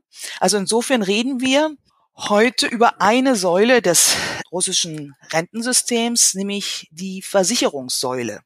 Ja. Mhm. Und die war, also die Idee der Reform war Anfang der 90er Jahre von Gaidar und, und sein Team war, dass der Staat sich aus dieser Versicherung raus, herausziehen kann, eben auch dadurch Kosten spart, dass sich dieser Fonds selbst trägt. Und das ist faktisch nie eingetreten. Also es gab immer ein Defizit, es gab immer Notwendigkeit, äh, staatliche Zuschüsse einzubringen. Und zuletzt, also Zahlen von 2018 benennen das Defizit der Rentenversicherung auf 257 Milliarden Rubel. Das sind 17,7 mhm. Milliarden Euro und 40 Prozent seiner Einnahmen dieses Versicherungsfonds, dieses Rentenfonds, Pensionsfonds, so heißt er genau, kommen aus den Staatskassen. Und da haben wir schon ein zentrales Ziel genannt, dass das ist im Grunde ein neuerlicher Versuch. Es gab viele Anläufe, das zu ändern. Es ist ein neuerlicher Versuch und auch ein sehr prinzipieller Versuch, das zu ändern. Ja. Neben diesem Pensionsfonds und diesem, diesem Versicherungsprinzip gibt es noch für Staatsbeamte eine staatliche Rente. Ja. Und mhm. das ist sehr interessant, weil die Rentenerhöhung der meisten Staatsbeamten schon 2017 erfolgt ist und relativ sang- und klanglos. Die Renten sind natürlich auch höher, muss man sagen. Ausgenommen aus der Erhöhung, und das ist ein Ärgernis auch der Opposition, ist der Versicherungs- und Verteidigungsapparat. Ja, einschließlich der zuständigen Ministerien, also der Beamten dort, die nach wie vor mit 40 bis 45 Jahren in Pension gehen können. Also wir haben den Pensionsfonds, wir haben quasi äh, für Beamte einen extra Rentenfonds aus dem Staatshaushalt und wir haben noch eine soziale Rente, ja, eine Art staatliche Grundsicherung, die aber im Grunde unterhalb des Existenzminimums liegt. Und auch da waren bisher schon die Renteneintrittsalter höher und auch da ist eine Erhöhung des Rentenalters geplant. Ja, also Sie sehen, wir haben es hier mit einer komplexeren Struktur zu tun, die Anfang der 90er Jahren geschaffen worden ist. Also Wladimir Putin hat ange oder hat ja äh, die Rentenreform jetzt auch damit begründet, dass er gesagt hat, also wir brauchen das einfach, sonst haben wir wieder die Hyperinflation und das russische Finanzsystem kollabiert. Da denkt man auf den ersten Blick, naja, jetzt äh, kannst aber auch mal einen äh, Zacken tiefer äh, die, die Dystopie anlegen, aber äh, nach dem, was Sie jetzt gesagt haben, ist ja da doch einiges an Maßnahmen vielleicht doch notwendig, ne? Ja und nein. Also ähm, die Hyperinflation ist natürlich das große Trauma. Und wenn Putin das jetzt in seiner Begründung vor ein paar Tagen anspricht, anklingen lässt, dann berührt er natürlich eine Seite, die zumindest für diejenigen, die in den 90er Jahren halbwegs erwachsen waren, traumatische Erinnerungen hervorruft. Also das ist auch eine Legitimationsstrategie.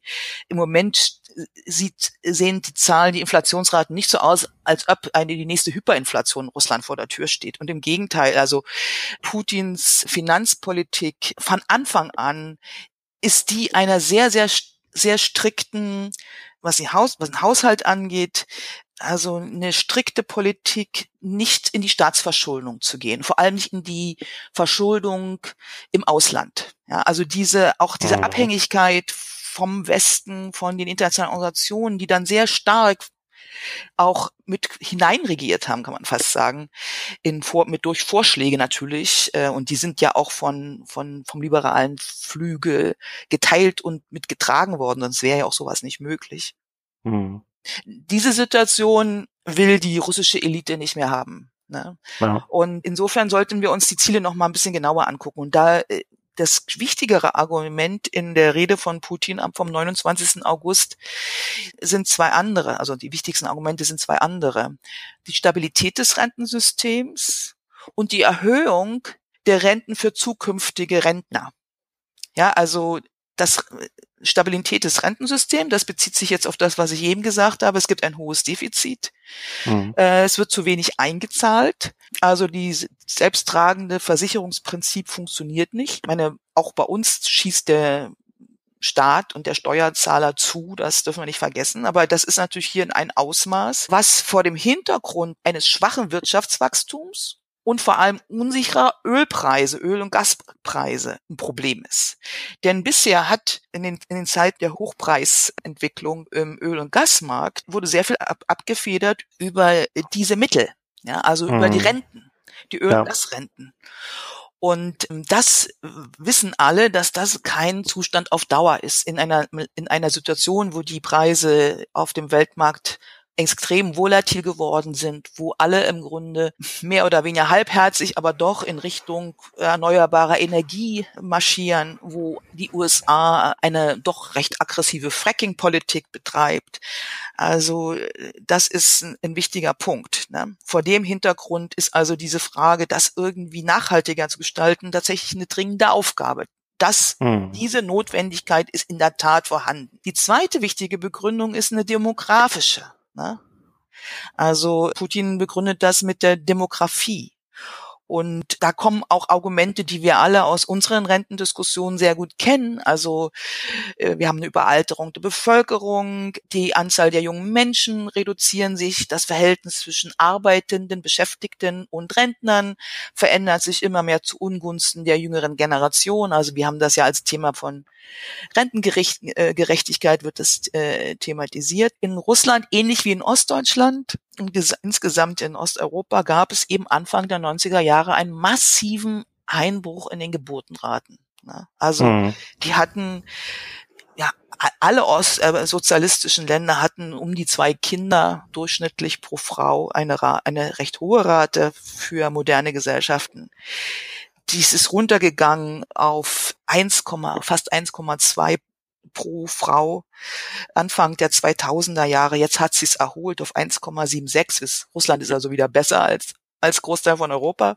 mhm. in dieser Frage. Aber dieser Bruch, das ist doch, die doch geringe Steigerung plus die Reduktion der Lebenserwartung, insbesondere der Männer, ja, die hatten ja Ende der 80er Jahre eine Lebenserwartung von um die 75 Jahre. Das ist ja dann in der Transformationskrise in den 90er Jahren runtergegangen auf äh, unter, deutlich unter 60 Jahre. Ich habe mir jetzt 59 notiert, das was eine absolut beeindruckende Zahl ist. Ne? Ja, das also 59, genau.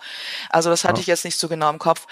Es hat sich wieder gesteigert. Das ist auch ein Argument, was die Reformer anbringen gegen die Kritiker der Rentenformen, weil die Kritiker jetzt immer ja sagen, vor allem die Männer, äh, wenn man jetzt das Rentenalter hochsetzt auf 65, dann würde, würde ja Großteil der Männer das nicht erleben, das Renteneintrittsalter. Ja. Wurde schon auch ähm, sorgfältig gearbeitet mit, mit Prognosen. Die Lebenserwartungen sind in den letzten Jahren gestiegen und man rechnet auch mit weiteren Steigerungen der Lebenserwartungen, also der Männer wie der Frauen, so dass sich langfristig doch ein erheblicher äh, Teil des Lebens noch nach der, nach, nach der Pensionierung erfolgen kann. Also so versucht man dann auch diese Argumentation ein bisschen den Wind aus den Segeln zu nehmen. Aber nichtsdestotrotz ist dieses demografische Argument eins, mit dem die Reformer argumentieren und was immer unterstellt wird, ist, äh, und so argumentiert auch Putin in seiner Rede, also er zählt faktisch die Arbeitnehmer, die aktuell Beschäftigten,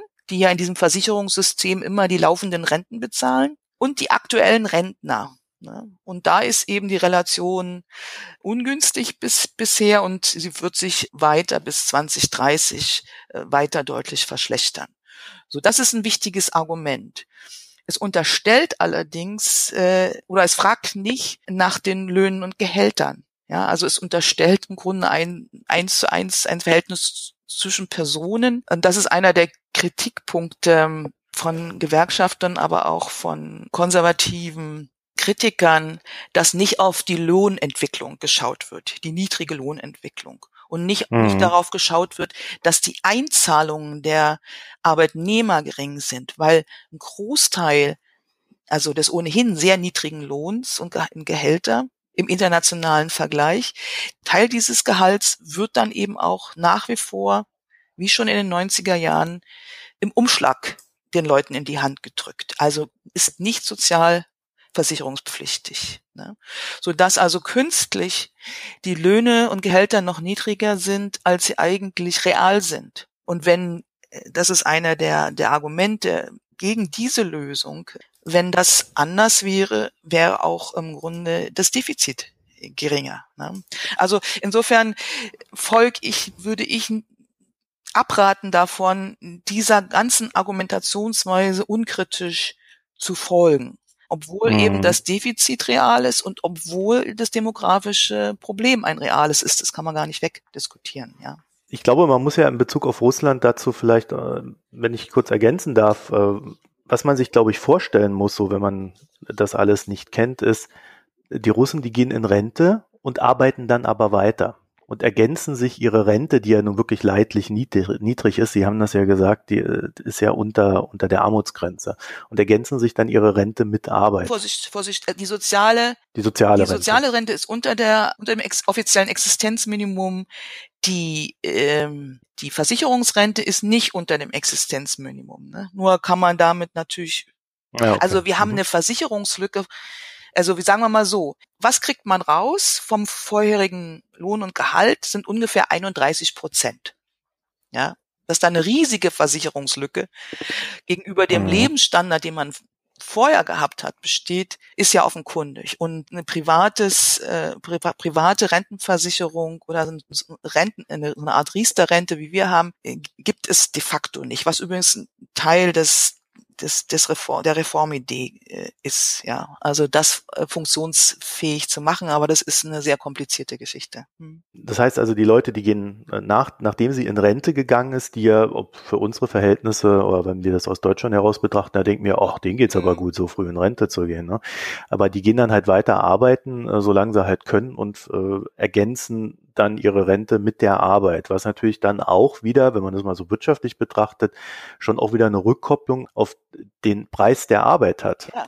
ja weil die die werden dann ähm, tendenziell zu niedrig bezahlt, weil es ist ja nur eine Ergänzung. Genau, das ist ein ganz wichtiger Punkt. Also die Statistik sagt, dass die russischen Rentner Statistik im Durchschnitt drei bis fünf Jahre länger arbeiten nach der Pensionierung. Ich persönlich habe den Eindruck, dass das deutlich länger ist und wenn man dann noch den die Schattenwirtschaft ja. dazu nimmt, es geht ja bei dieser Zahl nur um die registrierten Beschäftigungen. Mhm. Also der glaube, der ein Teil der Schattenwirtschaft wird auch getragen, diesen frühen Pensionären. Ne? Und es ist für sie eben ja. doch oft auch also sie stärken auch einen Niedriglohnsektor. Ne? Denn klar, in, in der Wissenschaft, also Kollegen in den, in den Universitäten und Akademien, die haben faktisch keine Altersgrenze, so wie wir als Beamte zu einem bestimmten Termin pensioniert werden.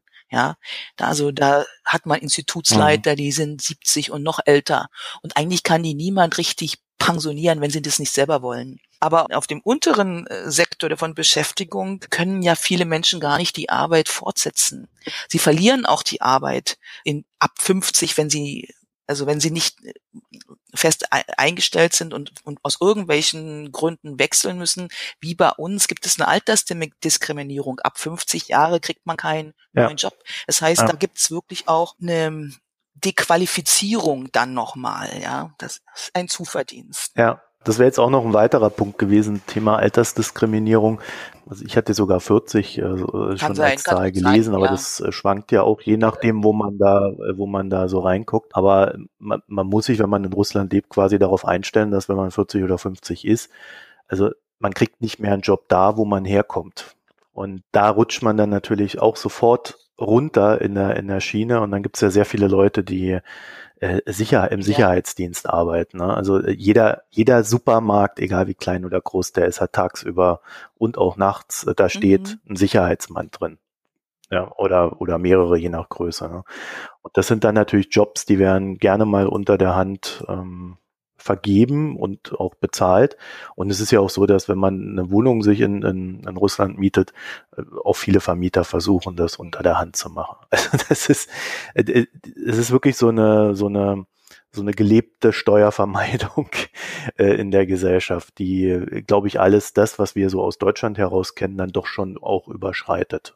Und da fehlen dann natürlich die Einnahmen, das haben Sie ja vorhin erwähnt, auf dieser, auf dem Renten, äh, bei der Rentenkasse, weil woher sollen sie denn kommen, wenn keiner seine Steuern zahlt? Ja, also das bringt mich nochmals zurück zu den Konfliktlinien innerhalb der Regierung und in der Opposition. Also ich ich will keinen Kaffeesatzlesen mhm. betreiben, also Konfliktlinien innerhalb der Regierung, soweit sie denn öffentlich sichtbar werden, habe ich mir auch nicht so genau äh, angeschaut. Man kann es sicher ablesen daran, dass es eben verschiedene äh, Entwürfe gab, verschiedene Modelle, die diskutiert worden sind, die auch von verschiedenen Thinktanks erarbeitet worden sind. Ähm, ja, also bevor äh, das in die Duma gegangen ist, mit dem schärfsten Entwurf äh, wurden ja drei, insgesamt drei, wovon zwei etwas milder ausfallen, diskutiert ob das wirklich ein Dissens ist oder ob das nicht eine Frage auch von Taktik und Strategie ist. Man man weiß, äh, Putin hat ein Versprechen 2005 gegeben, dass unter seiner äh, äh, Amtszeit ähm, es da keine Erhöhung geben wird. Ähm, davon also ja, keine Rentenaltererhöhung. Ja, keine also Rentenaltererhöhung also geben wird. Also das ist ja auch allen bewusst gewesen, dass das ein, ein, ein schwerwiegendes Versprechen ist, was man jetzt nicht einfach mal eben so kassieren kann. Ne? Also insofern, insofern ähm, mhm. denke ich mir, haben die sich auch ganz schön den Kopf zerbrochen, wie sie das taktisch einfädeln. Nach meiner Einschätzung sind diese beiden Punkte ähm, Stabilisierung der Finanzierung der Rentenversicherung und demografischer Wandel relativ unstrittig. Die Streitpunkte und die kann man eigentlich am ehesten und besser noch an in der an der Opposition ablesen, liegen auf einer anderen Ebene. Und es lohnt sich schon, sich die nochmal zusammenfassend anzuschauen. Also der erste, denke ich, wichtige Konflikt ist das Thema soziale Gerechtigkeit ja, und fehlendes Vertrauen in staatliches Agieren. Soziale Gerechtigkeit, ja, die Sozialausgaben insgesamt von Russland sind im, am, gemessen am Bruttoinlandsprodukt im Vergleich zu vielen Ländern, äh, entwickelteren Ländern niedrig. Ja, das ist auch ein Ergebnis der 90er Jahre. Der Pensionsanteil ist sicher der höchste Posten dabei.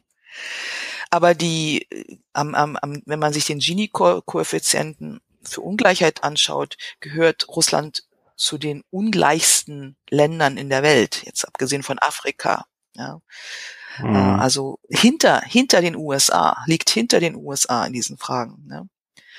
Ähm, also soziale Gerechtigkeit, ähm, die Frage der Extrabehandlung des Sicherheitsapparates, ähm, die ich schon erwähnt habe, spielt eine große Rolle.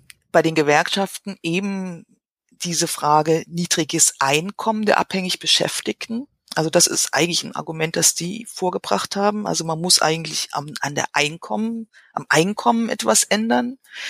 Die Löhne liegen unterhalb denen von Chinas, soweit man das jetzt dem, den Statistiken trauen kann. Und äh, die so eben Schattenwirtschaft und diese dieser Anteil von Löhnen und Gehältern im Umschlag, von dem wir ja schon, schon gesprochen haben. Also die Gewerkschaften sagen, wenn, bevor ihr das nicht in den Griff gekriegt habt, ja, warum dreht ihr denn jetzt an dieser Schraube? Wo eben auch so viel soziale Absicherung mhm. äh, an diesem Thema Renten, frühes Rentenalter eintritt für viele Familien als eine Art spätes Grundeinkommen. Ne? Also diese Frage der Löhne spielt eine große Rolle und die, der letzte Punkt ist die Intransparent und Unsicherheit über die Verwendung der Mittel des Rentenfonds. Das ist zwar eine selbstständige Struktur, die geschaffen worden ist, wie gesagt, Anfang der, der 90er Jahre, aber es äh, äh, es ist eine sehr schlecht kontrollierte und im Wesentlichen auch intransparente Struktur. Also da gibt's auch ein Misstrauen gegenüber der Verwendung der Mittel Ne? Und, und da hat Nawalny jetzt gerade mhm. vor ein paar Tagen mächtig Öl ins Feuer äh, gegossen, indem er auf seiner Website nachgewiesen hat, dass äh, der Chef des Pensionsfonds ein äh, Multimillionär ist. Ja? Also dass er ein riesigen ein riesiges Apartment, Apartment am Patriarchenteich in Moskau hat. Und wer Moskau kennt, weiß, das ist einer der angesagtesten innerstädtischen Bereiche. Der, aber der Brenzelberg von Moskau. Für die ne? Oberschicht. Bei uns äh, ist das obere Kleinbürgertum in Brenzel, ja. Brenzelberg vertreten. Da ist wirklich die ja. Oberschicht, die sich das innerstädtische Viertel da leistet. Ja. Zwei Apartments und dann eine riesige Datscha, also de facto eine Villa mit Foto in einem der Elite-Wohnort Wohnorte in der Nähe von, von Moskau. So, und das wird sozusagen noch mit hineingekippt in diese Debatte. Also intransparent und Unsicherheit über die Verwendung der Mittel des Rentenfonds ist natürlich auch ein großes Thema, so dass also selbst wenn man im Grunde einsieht, aus verschiedenen Gründen, äh, länger zu arbeiten, äh, Sozialverträglichkeit und eben das Thema, was passiert eigentlich mit den Geldern, eine ganz große äh, Frage ist. Ja. Ja, also mir ist noch eine Sache aufgefallen. Putin hat ja im Wahlkampf versprochen, dass er die Wirtschaft beleben möchte. Und das ist natürlich echt ein Thema, wenn man dann auch so sich über Renten unterhält, weil Russland ja schon auch dieses Problem hat, dass ein normaler Unternehmer, also würde ich jetzt einfach ein Geschäft aufmachen in Russland, hätte ich es extrem schwer, das groß zu machen. Also die Durchlässigkeit, und, und wir können ja die Gründe außen vor lassen, die ja äh, oligarchischer Natur sind, aber äh, es ist sehr unwahrscheinlich, dass äh, wenn ein normaler Bürger ein Geschäft in Russland aufmacht, dass er mit diesem Geschäft in eine Größe hineinwachsen kann, in der er Arbeitsplätze schafft mhm. und dann natürlich auch Steuern generiert für den Staat. Das äh, war tatsächlich etwas, was Putin angesprochen hat, wo er auch mal wieder so ein Ding hatte, wo er seinen äh, Untergebenen die Leviten gelesen hat, was dann natürlich jetzt draus wird, welche Maßnahmen da ergriffen wird. Ich habe da noch nicht viel gehört. Das andere war auch so ein Ding, dass er, ohne irgendwie zu sagen, wie es gemacht wird, so, so, so eine Art Versprechen gemacht hat, dass er Eigentum im Volke fördern möchte. Also dieses Ding, man kann sich halt eine Wohnung kaufen und so weiter. Wie auch immer das gefördert werden soll, wenn es dann irgendwann mal kommt. Das wären natürlich beides so Sachen, also wenn ich eine Wohnung habe und dann in Rente gehe und da nichts mehr abzahlen brauche, dann habe ich ja schon mal mehr Geld. Ne? Genauso wie wenn die Wirtschaft halt äh, ihre Steuern zahlt, Arbeitsplätze schafft, äh, das Sozialsystem mehr Geld zur Verfügung hat, dann ist die Rente auch sicher. Also es scheint so ein gewisses Bewusstsein auch dafür da zu sein, dass man nicht nur allein bei den Renten ansetzen kann, sondern auch schon an die Wirtschaft ran muss. Ja, auf jeden Fall. Das ist ja eine lange, eine lange Diskussion. Aber das, da gibt es eben offensichtlich systemische äh, Hindernisse. Ne? Also Sie haben jetzt die Oligarchie, mhm. also eine Monopolstruktur erwähnt. Ähm, mindestens genauso wichtig ist, dass eben aufgrund der recht restriktiven Politik der Zentralbank eben um Inflation und Hyperinflation zu verhindern. Also Inflationskontrolle ist das Thema der Zentralbank. Das heißt aber, dass Zinsen für, für Kredite, für Haushalte wie für, für Geschäfte sehr hoch sind. Ja? Also es gibt auch eine schwache hm. Finanzierung äh, von diesen Geschäften. Und da ist eben ein Dilemma, oder sagen wir ein chronischer Kampf in den, über die letzten fast 20 Jahre, dass die einen sagen, wir brauchen eine lockere Geldpolitik, wir müssen mehr keynesianisch herangehen, wir müssen die Kredite verbilligen oder eben der Staat muss äh, etwas tun. Und es sind auch Institutionen geschaffen worden in den letzten Jahren, speziell für den Mittelstand, das zu verbessern. Aber die Grundpolitik des knappen Geldes und der hohen Zinsen ändert sich nicht.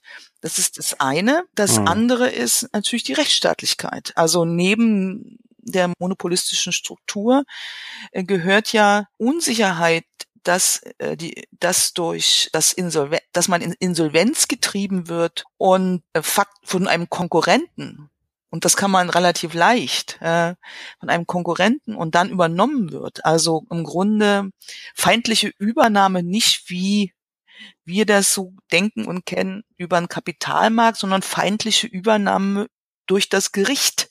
Sobald man größer wird, äh, ja. entstehen Begehrlichkeiten. Ja, und das geht tief. Das, mhm. das ist natürlich dann eine Frage, auch nicht so leicht lösbar sind, wenn man nicht Rechtsstaatlich, Rechtsstaatlichkeit wirklich stärkt, was immer auch ein Thema ist. Ja, Korruptionsbekämpfung ist immer ein, ein Thema, seit Medvedev Präsident war. Ja, er hat ja auch einen Beauftragten installiert mhm. und so weiter. Aber es sind eben grundlegende systemische Strukturen. Plus eben eine Wirtschaftspolitik, in der Geldstabilität, Währungsstabilität prioritär ist. Ja, und alle Versuche dagegen zu steuern, die gibt es, die könnten wir jetzt viel Zeit damit verbringen, die aufzuzählen. Müsste man sicher auch tun, um fair zu sein können das nicht wirklich aufheben. Also das, das wäre wär zu dem, zu dem Thema äh, mein, meine Antwort. Aber Sie hatten noch einen zweiten, einen zweiten Punkt, den habe ich jetzt vergessen. Ich glaube aber als Antwort, als Antwort auf die äh, Frage war das schon, war das schon ausreichend. Weil ja. ich muss ehrlich sagen, ich habe jetzt den zweiten Mal auch vergessen. Aber äh, ich würde zum Schluss vielleicht äh, nochmal so auf Putin zurückzukommen. Ähm, er hat ja da ein ziemliches Commitment in in die Renten hineingegeben in früherer Zeit. Und jetzt gibt's ja auch, und das gibt's in den letzten Jahren eher selten, jetzt auch so Demos, die mhm. jetzt dann schon sagen, also stopp mal hier, wir sind mhm. die wütenden Rentner und wir wollen unser Geld oder wir wollen nicht so spät in Rente gehen und unsere armen Kinder und, und so weiter. Ich habe jetzt aber nicht den Eindruck, dass das ein wirklich großer Widerstand ist. Also klar, die Umfragewerte von Putin sind gerade im Keller, also die sind so auf, auf dem Niveau von ja. vor der Krim, wir sind ja auch erst mit der Krim ins, ins Kaiserliche reingegangen. äh, und ist vielleicht jetzt auch wieder eine Normalisierung, weil ein Staat kann man halt nicht nur mit außenpolitischen Siegen führen, sondern äh, es ist natürlich auch Kernerarbeit. Ne? Und, und diese Rentenreformen, die haben wir ja in den westlichen Gesellschaften, wie auch äh, jetzt halt auch in Russland. Also dem Thema kann einfach keiner ausweichen, scheinbar. Aber ist das jetzt etwas, was die russische Gesellschaft wirklich belastet oder ist das jetzt eine Episode? Jetzt wollen Sie mich doch ins Spekulieren reintreiben, ja? ein bisschen. Geben Sie mir ein bisschen Spielraum. also, ich habe einen ähnlichen Eindruck von der Ferne wie, mhm. wie Sie. Es gibt schon interessante Entwicklungen. Also Nawalny beschäftigt sich auf einmal mit sozialen Fragen. Ne, das, ähm, äh, es gibt quasi Allianzen zwischen der außerparlamentarischen Opposition und der innerparlamentarischen Opposition. Das ist ein echtes Novum und auch sicher sehr interessant, wenn sich das wiederholen lässt. Aber ich habe auch den Eindruck, dass die Widerstandskraft nicht so stark ist, zumal eben Putin und also sie haben sich das über den Sommer angeschaut und haben im Grunde von den drei Optionen ja dann, sind sie jetzt auf die mittlere zu, zurückgerudert oder sagen wir, Putin schlägt vor, als, als Präsident die mittlere zu wählen, also die, die vorschlägt, man äh, lässt, man erhöht die Männer auf fünf Jahre, damit auf 65 Jahre und man erhöht, erhöht auch die Frauen auf fünf Jahre, nämlich von 55 auf 60. Also das Argument ist, es ist ja auch unfair für die Frauen, plötzlich auf acht Jahre erhöht zu werden. Ne? Also das ist, das ist eine Veränderung. Er hat auch vorgeschlagen, in seiner Rede, die ich jetzt ähm, gelesen habe in Vor Vorbereitung unseres Gesprächs und mehr weiß ich jetzt auch nicht darüber, außer diese, diese Rede, dass die nicht materiellen Vergünstigungen von der Rentenerhöhung entkoppelt werden.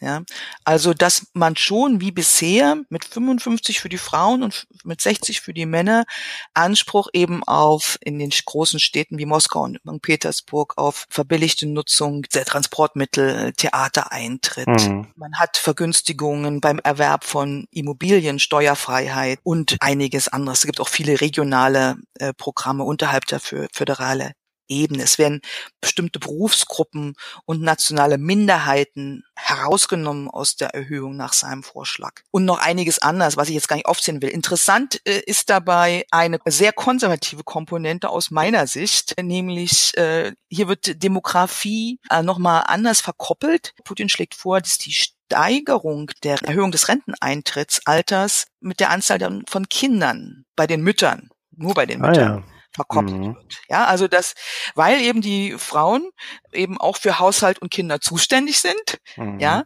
sollte man da anders vorgehen. Und da kommt das Konzept, das neue, also nicht, nicht ganz so neu, aber seit etlichen Jahren prononziert die russische Regierung massiv ähm, orchestriert von der russisch-orthodoxen Kirche, dass äh, ein, eine Familie mit mindestens drei Kindern zur neuen sozialen Norm werden soll. Ja, und es ist auch in den Medien, wenn man mal schaut, äh, auf, auch auf Logos, es sind nicht zwei Kinder mit äh, Mutter und Vater, sondern immer drei. Mhm. Ja.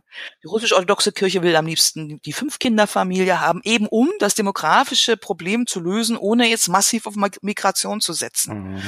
Und die, der Vorschlag, den er macht, ist, dass die Mütter mit drei Kindern drei Jahre eher in Rente gehen können. Also nicht mit, mit 60 dann, sondern eben schon mit 57. Mütter mit vier Kindern können vier Jahre eher in Rente gehen und Mütter mit fünf Kindern können dann schon mit, könnten dann schon mit 50 in Rente gehen. Ja, also das ist das ist sozusagen der, der, der Punkt, noch interessant ist. Mir ist übrigens jetzt der andere Punkt noch mal kurz eingefallen. Sie haben nämlich Wohnungseigentum so, ja. erwähnt. Mhm. Also klar, das ist auch eine Diskussion, dass eben natürlich, wenn die Kreditzinsen so hoch sind, auch der Erwerb von neuem Wohneigentum sehr, sehr teuer ist, ja. Und da hat eben äh, Putin im Wahlkampf ähm, schon staatliche Subventionen für kinderreiche Familie, eben von für die kinderreichen Familien, die ich gerade genannt habe, äh, vorgeschlagen oder hat auch Dekrete unterschrieben. Mhm. Ähm, aber was wir eben auch äh, schon mit heranziehen müssen an, an der Rechnung ist, dass ja in den 90er Jahren in Russland wie überall in, fast überall in Osteuropa, äh, mit Ausnahme Ostdeutschland, ja die Wohnungen an die Vermieter, diejenigen, die also in den Wohnungen gewohnt haben, quasi privatisiert worden sind. Mhm. Zu einem symbolischen Preis. Ja. Nicht die Häuser, sondern die Wohnungen. Ja so dass also der Mietanteil, wenn man nichts neu erwerben will, der Mietanteil nicht so hoch ist. Mhm. Ja, also das, das, das nochmal dazu als Einschub. Sie sehen da ja tatsächlich dann schon auch, dass so ein, so ein gewisser Konservatismus da wieder mit reinwirkt. Das ist ja auch Ihr Forschungsgebiet. Äh, es mhm. ist natürlich anders betrachtet, ähm, auch wieder so eine Art Rückkehr zur Sowjetunion. Die hat ja auch das Kinderkriegen sehr stark gefördert. Ne? Das hat man ja, glaube ich, im gesamten Ostblock damals, dass das halt durch Anreizsysteme dann so gesteuert wurde, dass äh, Frauen sehr früh Kinder bekommen haben äh, und natürlich auch mehrere, so dass äh, die Gesellschaft wachsen konnte. Ja, das gibt es seit 2006. Mhm. 2006 äh, das Mutterschaftskapital, was oft zu gering ist. Also diese Betonung der mhm. kinderreichen Familien, das ist diese starke Betonung und das zu einer sozialen Norm zu machen, Abtreibung immer mehr zu erschweren, obwohl immer noch Russland eins der liberalsten Abtreibungsgesetze hat. Mhm. Ja, auch im Vergleich zu Deutschland. Da sind auch die Momente des, des Konservatismus und dass mhm. eben diese, diese Arbeitsteilung auch, auch festgeschrieben wird. Faktisch der Rückzug der Frauen weitgehend auch aus der Politik, der Politik war zwar früher symbolisch, aber in den Sowjets äh, und äh, Parlamenten waren die Frauen sehr stark vertreten. Ja. Es gab sogar Quoten, also ist ja heute Teufelszeug. Ne? Also insofern, das ist natürlich genau mein Forschungsinteresse. Also diese Mischung aus liberalen Komponenten, sozialstaatlich, äh, sozialdemokratischen Komponenten und auch diesen neuen konservativen Ideen, denen auch ein bisschen nachzuspüren. Ne? Bevor ich da jetzt äh, noch weiter frage, weil ich das nämlich auch total spannend finde, äh, kommen wir aber, glaube ich, dann zu weit vom Thema weg. Deswegen äh, würde ich vorschlagen, ähm, äh, beenden wir zumindest die Fragerunde an der Stelle. Äh, Katharina Blum, ich bedanke mich recht herzlich. Ich fand das total interessant. Gut, das freut mich. So, und jetzt würde ich sagen, saufen wir uns tot wie die Ja, Russen. jetzt sind wir dann. Das ist eine super Überleitung, ne? obwohl ich das Interview gar nicht gehört habe. ja, vom, vom Russen zum Saufen. ja, genau, das passt ja auch. Ja? Aber erst gibt's Und, ja die Picks, Ulrich, ne? Hast dich wieder zu Ja, früh erst gibt's die Picks. Ja, ich, ja, ja. Also, wir sind jetzt im Gesellschaftsteil. Ich hoffe, euch hat das Interview gefallen. Und ähm, ja, äh, Picks, Picks, fängst du an? Oder soll ich anfangen? Ich Weil ich habe ja einen passenden Pick zum. Ja, dann, dann, dann, dann du. Ne? Fang ich mal an, ausnahmsweise. Und ja. zwar war ich äh, im Kino vorgestern und habe mir mhm. den Film Donbass angeguckt. Eine Doku? Ja, nee, oder? das ist keine Nein? Doku. Es ist ein Film über die Ostukraine und die Zeit, ja, äh, nach der Wende hätte ich jetzt fast gesagt, ne? sondern nach der Zeit, als da die Separatisten ja. äh, um sich gegriffen haben und alles annektiert haben. Und der Film geht so knapp zwei Stunden, ich glaube 110 Minuten, ist äh, in, in, ja, ich weiß es gar nicht, war es ukrainisch oder russisch? Siehst du, da fängt es nämlich schon an. Vermutlich war es russisch. Ja, ja oh, ich will es gar nicht. Ich will nicht, dass er mich dann schlagen, weil ich es wieder falsch gesagt habe. Also, ähm, in Russisch oder Ukrainisch, ich weiß es echt nicht, äh, mit deutschem Untertitel. Und der behandelt diese Zeit und ich hatte so ein bisschen das Gefühl, also ich habe ja sehr viel darüber gelesen und mich auch informiert und mit Leuten gesprochen, die da waren in der Zeit, wie das so war. Und ähm, ich kann sagen, dass der extrem realistisch ist, dass alle Facetten drin sind.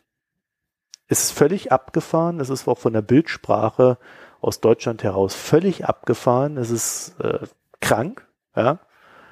Aber es trifft die Zeit. Und ähm, das Einzige, was mich so ein bisschen, wo ich so ein bisschen dachte, ja, hm, wenn sich jetzt jemand nicht so tief reingelesen hat wie ich und nicht so viele Gespräche darüber geführt hat, ob der da so ganz folgen kann, da bin ich mir nicht so ganz sicher. Aber auf alle Fälle dieses Grundgefühl und wie die Leute so durchgedreht sind, das äh, wird sehr gut eingefangen und ich glaube, das kann man sich mal angucken. Vielleicht ja auch, weil wir in Zeiten leben, in dem der Donbass die Mutter aller Probleme sein könnte. Super Anspielung. ne? Wieso ja. überhaupt Mutter? Das kann ich dir sagen, weil, weil der Horst Seehofer eine perverse Sau ist. Ach so, okay. Der ist, der ist grundsätzlich der, der Horst schuld. Seehofer hat schuld. ja, der Horst Seehofer hat ja ein uneheliches Kind. Daran erinnerst du dich ja vielleicht. Ja? Die haben nicht alle CSUler unehelich Kinder. Nein, das sagen wir schon aus rein rechtlichen Gründen nicht. Aber der hat ja ein uneheliches Kind. So, und wenn er jetzt irgendwie sagt, die Flüchtlinge sind ähm, der Kern aller politischen, also die sind die Mutter der, äh, wie auch immer, dann, dann will er ja vor allen Dingen eins sagen. Die Mutter gebiert, ja, das Kind, den Flüchtling, das uneheliche Kind, das zu meinem Problem geworden ist damals, schmeißt es hinaus in die Welt. Und ich glaube, der Haus Seehofer hat da einfach was zu verarbeiten. ja, mag sein, ja. Ja. Ja, also nicht immer nur auf Fremdenhass gucken, sondern auch mal tief in die Seele der Menschen, die ihn verbreiten. Jetzt haben wir es aber genug Freunde gemacht bei dem Thema. Also der Film äh, Donbass definitiv. Ähm, also ich fand, fand ihn, also es ist nicht leichte Kost. Ja? Also wenn er gute Laune hat, müsste er da jetzt nicht unbedingt in den Film reingehen. Aber, aber ähm, ich glaube so, um mal so ein Gefühl dafür zu bekommen, in welche Richtung eine Gesellschaft kippen kann, extrem gut. Mhm. Ja, Ulrich, so, jetzt du.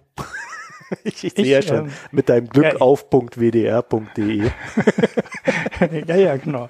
Ich wollte, äh, ich hätte jetzt eine grandiose Überleitung irgendwas mit Kohle gemacht. Ne?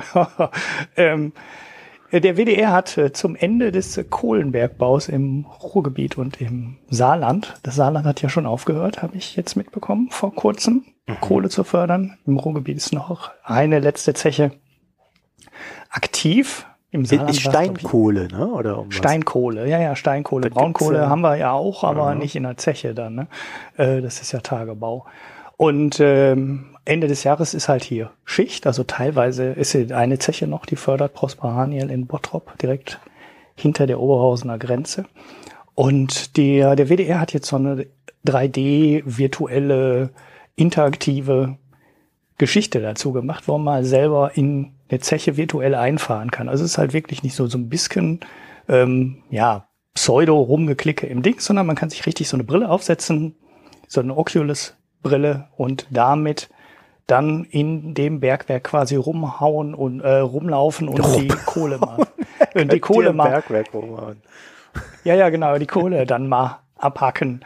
Ähm, das äh, ja ist ganz nett gemacht. Ich habe halt nur, ich habe leider dummerweise nur so ein virtuelles, äh, ja, so, so, so ein Dingen, wo man sein Handy vorne reinklemmen kann und dann so ein Android-Handy, also so ein, so ein Pappding mehr oder weniger für 25 Euro mal irgendwo gekauft. Äh, damit habe ich das jetzt nicht ans Rennen bekommen. Da steht zwar Virtual Reality Brillen, wer den Firefox Browser unterstützt, funktioniert mit Oculus und Vive, aber diese 3D-YouTube-Geschichte, die man da machen kann, die man äh, mit so einem um, vom Android-Handy auch einfach machen kann. Darüber geht es äh, nicht, zumindest wüsste ich nicht wie. Und äh, wenn man so eine richtige 3D-Brille hat, dann kann man das auch so machen. Ja, mir wird es wohl nicht mehr gegönnt sein, noch mal unter Tage zu kommen. Die Plätze sind ja schon seit Ewigkeiten weg. Mein Schwager hat da noch so einen Platz gekriegt und der war da vor kurzem unten und der war schwer beeindruckt habe ich mir auch schon gedacht, dass man schwer beeindruckt ist, wenn man da durchgeht und sagt, ja, wir waren da wirklich an der Kohle. Und äh, dann ist da halt so ein Gang, der war jetzt auch nicht mehr so wirklich hoch, sagt er, so stehen war schon schwierig. Da wird dann halt auf der Höhe der Kohle dann das Ding nur ausgebaut und dann liest, dann sitzt du dann halt so in dem Gang drin oder, oder stehst da gebückt drin und dann kommt dann halt das 400, 500 Meter, kommt da so ein Kohlehubel vorbei und du siehst halt nur so eine Staubwolke. Ne? Das Ding kommt dann dahin und dann haut das mal so, weiß ich nicht, 20, 30 Zentimeter Kohle von der Wand weg. Das fällt dann direkt aufs Förderband und wird dann rausgemacht. Und sagt, ja, das ist schon einigermaßen beeindruckend, wenn du da unten stehst. Irgendwie 35 Grad sind und dieser Hobel dann so in deine Richtung gefahren kommt, eine Staubwolke hinter sich herzieht und dann die ganze Kohle da auf das Förderband zieht. Ähm, was da für Kräfte wirken und die Temperatur, die Luftfeuchtigkeit. So sagst du, das ist schon, äh, ja, Maloche, wie man hier sagt, ne? also das Ding dann so auszubauen. Und wenn man dann bedenkt, dass die vor 50 Jahren den Kram ähm, noch aus der Wand gesprengt haben und weggeschüppt haben oder noch weiter davor selber mit der ähm, mit der Hacke die Kohle aus der Wand gehauen hat, äh, da will man sich gar nicht vorstellen, was das für eine unfassbare Anstrengung auch war. Ja, also wenn noch jemand einen Platz kriegt, ne, ich bettel hier noch mal, ich würde mitkommen falls jemand wegen Erkältung nicht kann oder irgendwie sowas. Ich meine, ich habe dann danach auch eine, weil wenn du da bei 35 Grad in voller Montur unten stehen musst, und du darfst ja da auch nicht mit deinen Sachen rein, also mit normalen Klamotten darfst du ja nicht da rein, du darfst nur mit der Bergmannskluft da rein, die zu 100 Prozent aus Baumwolle ist. Das ist nämlich der Grund, weil jede Kunststofffaser kann äh, Funken geben, wie man das ja weiß, ne? wenn man sich die übers, über den Kopf und wenn da ein bisschen Methan in der Luft ist, macht das halt Bang und ähm, ist halt Ende. Also das heißt, du kommst da halt nicht äh, mit normalen Kleidung rein. Du kommst wirklich nur mit den 100% Baumwollsachen da rein und ja, muss ja auch geschützt sein.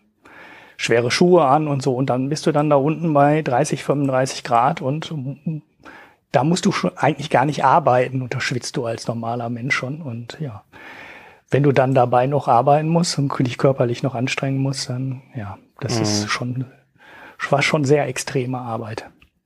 Ja. Ich habe ja letztens äh, tatsächlich zum ersten Mal so eine Oculus Rift, oder heißt, nur, heißt glaube ich nur noch Oculus, ne? Äh, aufgehabt. Hab mir da so ein paar Bilder aus Syrien, aus dem Krieg angeguckt. Das ist schon ziemlich beeindruckend, muss ich sagen. Ich habe vorher noch nie so ein Ding aufgehabt. Also mhm. da sieht man dann auch schon einiges. Also da kann man so einige Sachen auch nachstellen damit. Also das hat jetzt nicht nur Spieleanwendungen, die total interessant sind. Ja. Mhm. Und ich kann mir vorstellen, wenn man dann so ein Bergwerk reingeht, dass das ähnlich interessant ist. Das ist schon ziemlich plastisch. Ja, der WDR hat auch schon mal den Kölner Dom gemacht. Ich weiß. Das war vor, vor zwei Jahren oder so, glaube ich, sogar äh, das, was die auf der Republika gezeigt haben. Da musste man nur lange an der Schlange stehen, da hatte ich ja, dann keine Lust zu. Kann ja auch hier ein paar Meter nach vorne fahren. Gehe ich rein. ja, ja, klar. Aber ja, ja, bis jeden Tag bis 21 Uhr hat das Ding ja auf. Mhm. Also das ja. ist schon, wenn man mal so Unterkunft braucht, geht man ein bisschen beten. Es regnet. Es ist schon, aber ist ja sehr, sehr angenehm da drin. Also ist jetzt nicht irgendwie so Touri-mäßig, sondern da kommst du ja einfach auch so rein. Ne? Mhm. Bin ja mal wieder erstaunt. Äh, ich, weltweit, wo du irgendwo hingehst, musst du Taschen zeigen und was haben sie denn da und oh, ist das eine Bombe? Nein, mhm, dann haben sie aber Glück gehabt. so, ein Drum lädt, lädt, latscht da einfach rein. Hm. Mit allem, was du hast. Ja, naja. Jetzt, Ulrich. Jetzt darfst du dein Bier vorstellen. Ja, jetzt darf ich mein Bier vorstellen. Ähm, ich habe ein bemerkenswertes Bier getrunken. Es war noch keins vom Max. Ähm, ich habe ja schon ein paar Mal so Fruchtbiere vorgestellt. Ne? Also, wo du ein relativ normales Bier nimmst und dann halt Erdbeeren reinmachst. Das hatte ich dir ja auch mal mitgebracht nach Köln von meiner Brauerei. Da war das ja Erdbeerbier, was nicht nach genau. Erdbeere genau. geschmeckt hat. Genau, weil es nicht genug nach Erdbeere geschmeckt hat. Äh, dann hatte ich noch mal mindestens zwei aus ähm, Belgien, die mit Kirsche gemacht waren, mit Sauerkirsche. Ich glaube, du hattest auch mal eins mit mit äh, Schwarzer Johannisbeere, ne? Kann das sein? Hat man das nicht auch mal? Ist auch egal. Ähm, Glaube nicht. Und ich fand die eigentlich immer ja, ich fand das von, von meinem Brauprojekt her äh, fast das Beste. Aber ähm, dir war es nicht erdbeerig genug. Ich fand das eigentlich relativ angenehm, dass das nicht so unfassbar fruchtig war. Weil ich fand, diese belgischen Biere schmeckten halt so, als würdest du ein relativ normales Bier nehmen und dann so ein Sirup reingießen. Ja, wo ich gedacht habe, naja gut, das ist ja jetzt irgendwie so dolle dann auch nicht, weil das kann ich mir zu Hause auch selber mixen. Es schmeckte vielleicht dann schon ein bisschen anders, weil ich auch zu Hause nie auf die Idee kommen würde, mir ein normales Bier irgendwie in Fruchtsirup zu kippen. Aber ich fand, geschmacklich hat das jetzt irgendwie nicht mehr gemacht. Ich habe gedacht, warum ist denn eigentlich aus Belgien das Bier? Das, also die haben ja auch so Fruchtbier und da ist doch Belgien so total berühmt für. Und jetzt habe ich mal endlich eins getrunken, wo ich gedacht habe, das ist ein Fruchtbier, aber ich finde nichts davon, dass das, äh, dass da Frucht drin ist. Das war ähm, ein Bier von der Brauerei Verhache wird's wahrscheinlich ausgesprochen. Ähm, das Bier heißt Duchesse de Bourgogne. Und das ist ähm, ein, glaube ich, Bel Belgian Red Ale, wird es in den Bierdingern genannt, so als, ähm, als Gruppe. Und das ist so gemacht, das ist so eine Art Sauerbier, aber es ist nicht richtig super sauer. Und es schmeckt unfassbar fruchtig. Also ich habe das Bier getrunken und habe sofort gesagt, Kirsche. Sauerkirsche. Das Bier schmeckt nach Sauerkirsche und das ist dann halt auch so ein bisschen säuerlich. Ne? Also ähm, in einer Verkostungsnotiz stand drin, ich weiß nicht mehr, wo ich es gesehen habe, da stand drin Balsamico. Und wenn du dir jetzt so eine Mischung vorstellst, ne, aus Sauerkirsche und Balsamico, dann hast du diesen Geschmack, den das Bier prägt. Es prickelt völlig anders, also ähm, ganz anders als die meisten Biere. Das kann natürlich auch sein, dass sich das nur so anfühlt, dass es anders prickelt, weil halt Säure drin ist, ne? Und äh, Säure bearbeitet halt die Zunge und dann schmeckt man sofort anders, wenn da Säure drin ist. Aber ich habe gelesen, wie man dieses Bier macht und ich habe hinten aus den Zutaten geguckt, da steht leider nichts Besonderes drauf. Und so wie es aussieht, ist da nichts anderes drin, sondern das kommt nur durch die Produktion und die Lagerung. Also das Bier wird wohl zweimal äh, vergoren und wenn ich es richtig verstanden habe, sogar auf zwei unterschiedliche Arten. Ne? Also einmal ist da halt was mit Milchsäure drin, dadurch kommt halt die Säure. Das ist so wie bei der Berliner Weiße, war das ja auch so früher. Da ist Milchsäure mit drin und dann hast du darüber eine Säure drin. Und dann kommt wohl irgendwie die Hefe auch noch dazu. Das wird dann vielleicht irgendwie in zwei Schritten gemacht. Und dann kommt das Ganze in Eichenfässer und wird nochmal ziemlich lange gelagert. Und ich würde mal fast vermuten, dass es in diesen Eichenfässern auch noch geht. Ne, ob das jetzt die Hefevergärung ist oder die mit der Milchsäure, weiß ich nicht, wie in welcher Reihenfolge das gemacht wird. Aber ich bin, also wenn da wirklich keine Frucht drin ist, bin ich echt baff, weil das sofort nach, also ich kann mir nicht vorstellen, dass irgendein Mensch dieses Bier trinkt und nicht denkt, Sauerkirsche.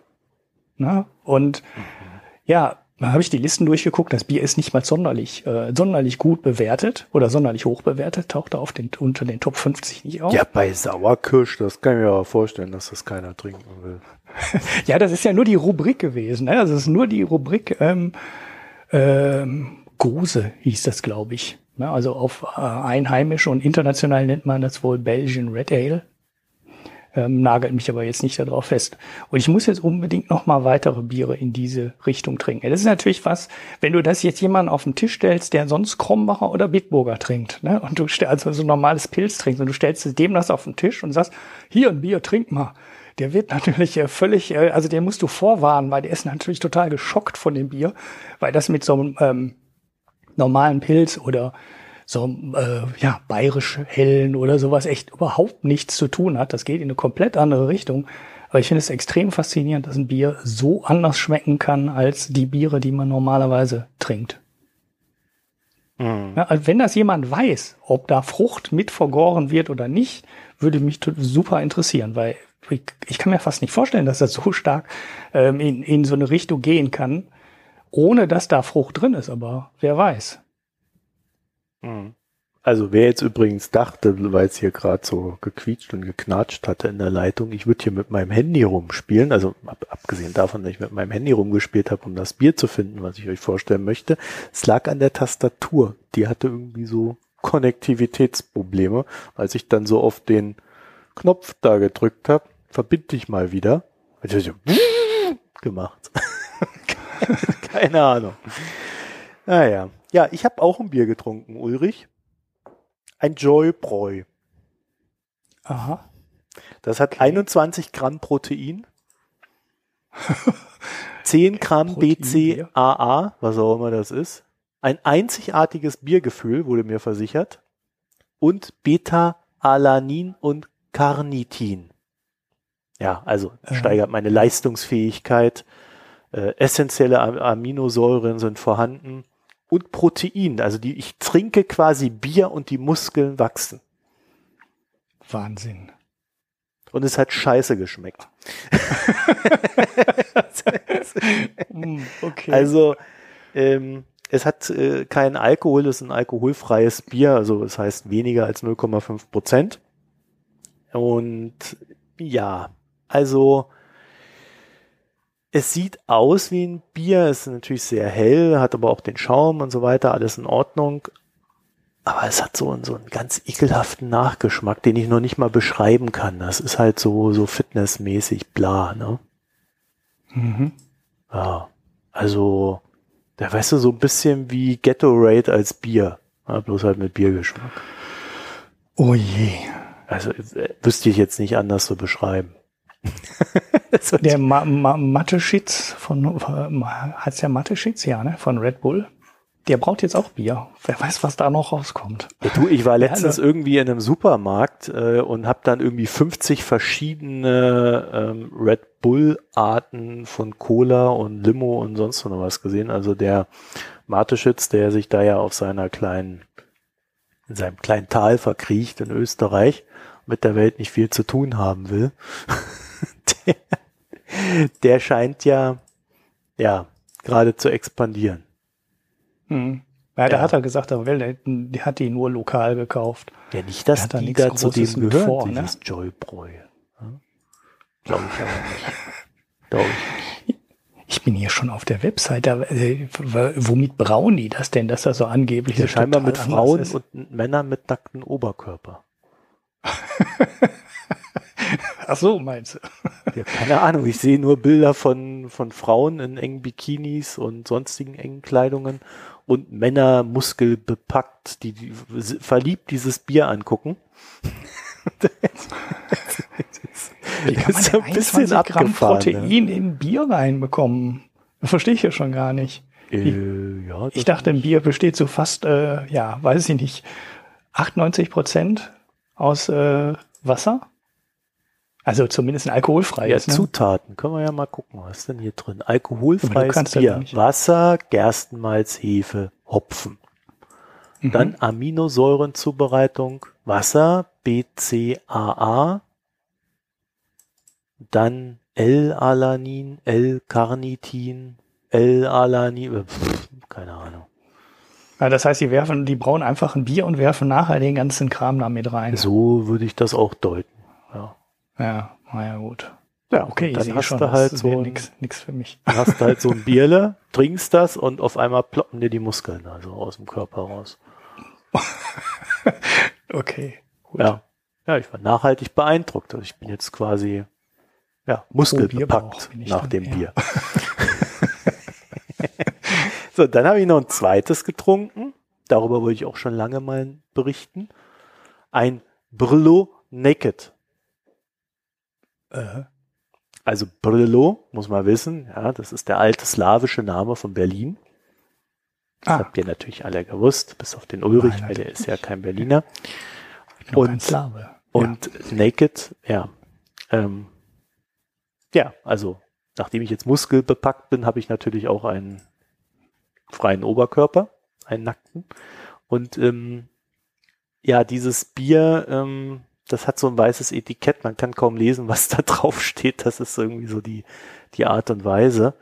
Man soll das Mond morgens, mittags und abends trinken, sogar in der Fastenzeit und dazwischen und vor und während dem Sport und nach dem Sport. Also immer. Und ähm, ja, also hat auch wieder weniger als 0,5 Prozent. Und schmeckt auch nicht so dolle. Also da, da ist irgendwie nichts dran. Mhm. Wahrscheinlich, weil es nackt ist. Ja. Ist da wenigstens Alkohol drin? Nee, ja eben nicht. Ist ja alkoholfrei. Also so, wieder diese weniger als schon gesagt. 0,5 Prozent. Und Ja. ich, ja, ich äh, wollte es nur mal reinbringen, weil ich es mal hatte vor einer Weile und immer wieder vergessen habe. Und ja. Ja, also ich In deinem würde, Bräu waren übrigens auch 8%, 8 Gramm Zucker drin, ne? Pro 100. Also das ist ja auch eher so ein Radler, glaube ich. Ulrich, willst Ja. du mir jetzt mein Bier schlecht reden?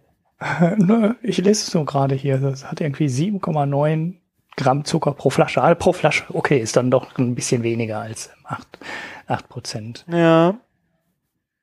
Ja, ja. Ja. Naja, stopp Ja. mal. Ähm, das sind ja irgendwie 8,8. Äh, ach so, er bezieht sich auf eine Portion und eine Portion ist eine Flasche. Ist also doch. Oh Gott. ah, ja, ja. Bei 100 Milliliter sind es 2,4 Gramm Zucker. Heißt es Ah. hier. So. Na gut, dann ist es doch nicht so süß wie ein Radler. Im Radler dürfte Ja, mehr Zucker drin ich- sein. Ja. Also ehrlich gesagt, der Geschmack, also da hätten sie aber auch echt noch ganz schön viel süßen müssen, damit der Geschmack irgendwie, der sich verfliegt. Also er ist echt nicht, naja, aber dieses äh, Berliner Nacktbier, ähm, das war halt auch nicht so dolle. Also das würde ich auch niemandem empfehlen. Das ist noch Mhm. nicht mal so, normalerweise hast du ja so ein Bier, da sagst du, ja, das ist süffig, das kannst du trinken, ja, das passt immer irgendwie rein und dann ist auch okay. Aber da war echt, das war echt so, ja, so, puh, so ein bisschen, ja. Da steht dann irgendwas von Lemon Drop, Mandara, Mandarina, Bavaria. Was ist denn Mandarina, Bavaria? Und Das ist Citra. Hopfen. Das sind die Hopfenarten, ja, aber das schmeckt nicht so, das Bier. Hm. Äh, Ich weiß auch nicht, das ist äh, ganz, ganz komisch. Also hat jetzt, hat mir jetzt nicht so zugesagt. Ja. Am Borsigturm 100. Im äh, Reinheitsgebot-Blog bei der FAZ war mal ein Test von alkoholfreien Bieren drin. Ich glaube, da hat irgendwie was aus Hamburg wurde da ganz gut gelobt.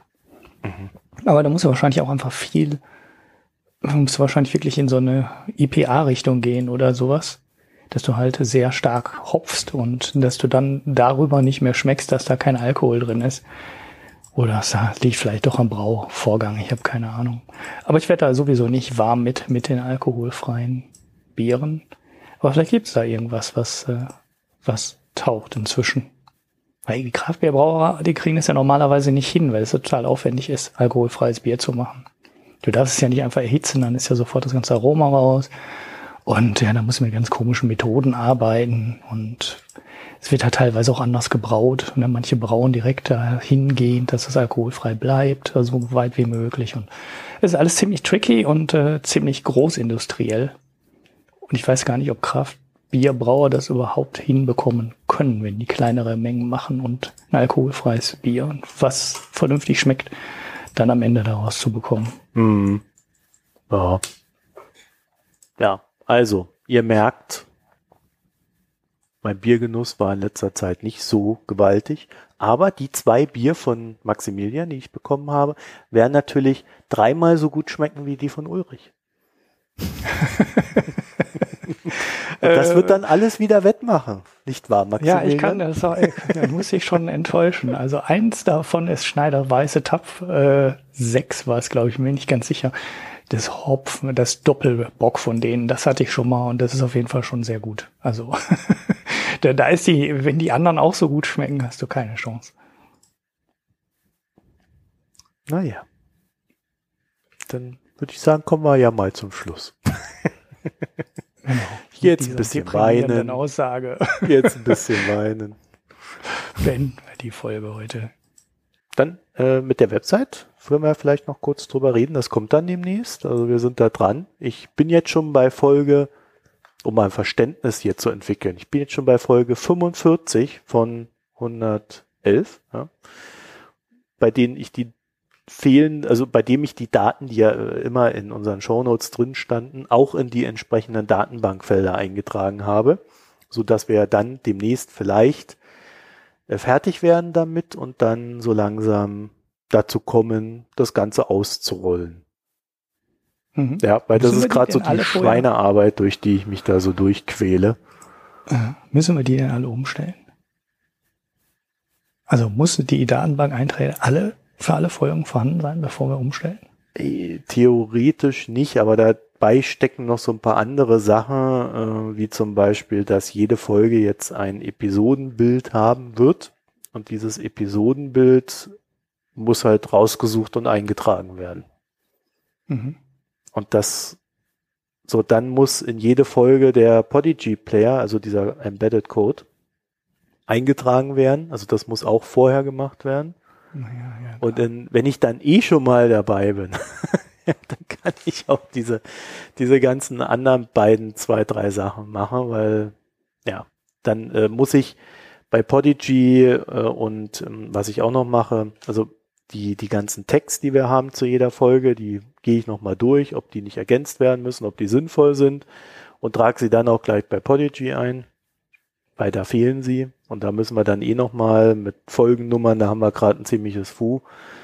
Äh, das müssen wir dann auch nochmal alles überarbeiten und hoffen, dass wir dann äh, auch nochmal bei Podigy uns für einen bezahlbaren Preis eine Neukodierung der Folgen kaufen können, die ja über Auphonic erfolgt. Also jetzt nicht die, die Tonqualität neu, sondern nur die Kodierung. Mhm. Das sollte ja irgendwie dann möglich sein. Das müssen wir dann nochmal gucken. Also da steckt, äh, sagen wir mal so, die Arbeit, die ich zu tun habe, ist, glaube ich, zu 60 Prozent, würde ich jetzt mal gefühlt sagen, ohnehin Arbeit, die ich jetzt machen muss, bevor wir damit ausrollen. Und dann nehme ich die anderen 40 Prozent effizienzhalber halt gleich noch mit. Mhm. Ja, also es kommt dann auch dazu, zu jeder Folge haben wir dann auch eingetragen, wer, wer macht da mit und dieser ganze Kram, der ja irgendwie bei Potlove auch schon irgendwie da war, bloß nicht so, dass wir es dann irgendwie äh, groß verwerten konnten und wir wollen ja dann auch die, die Auswertung der Folgen halt wesentlich besser haben. Also es ist schon auch so eine Weiterentwicklung des ähm, Thema Podcasts dahingehend, dass die Hörerinnen, wenn es sie denn interessiert, da äh, hergehen können und sagen, okay, ich will jetzt alle Folgen hören, die der, wo der Marco dabei war oder wo nur der Ulrich dabei war und so weiter und so fort. Ja, da klickst dann halt auf den Namen und dann kannst du dir noch irgendwelche, über die Text kannst du dir dann halt noch was rausholen und so weiter. Also das soll schon alles auch mehr Sinn machen. Mhm. Weil die suchen natürlich nicht, wo hat der Marco mitgemacht oder der Ulrich, sondern die suchen natürlich Thema Italien. Was haben die denn da schon dazu gemacht? Ja, und das muss halt einmal irgendwie möglichst ordentlich und sinnvoll in die Datenbank rein und damit, da, da wir ja schon 110 Folgen haben, ist es halt eine ziemliche Schweinearbeit. Mhm. Ja. Kann man auch gut währenddessen Bier trinken, ne? Also Nee, kann man nicht.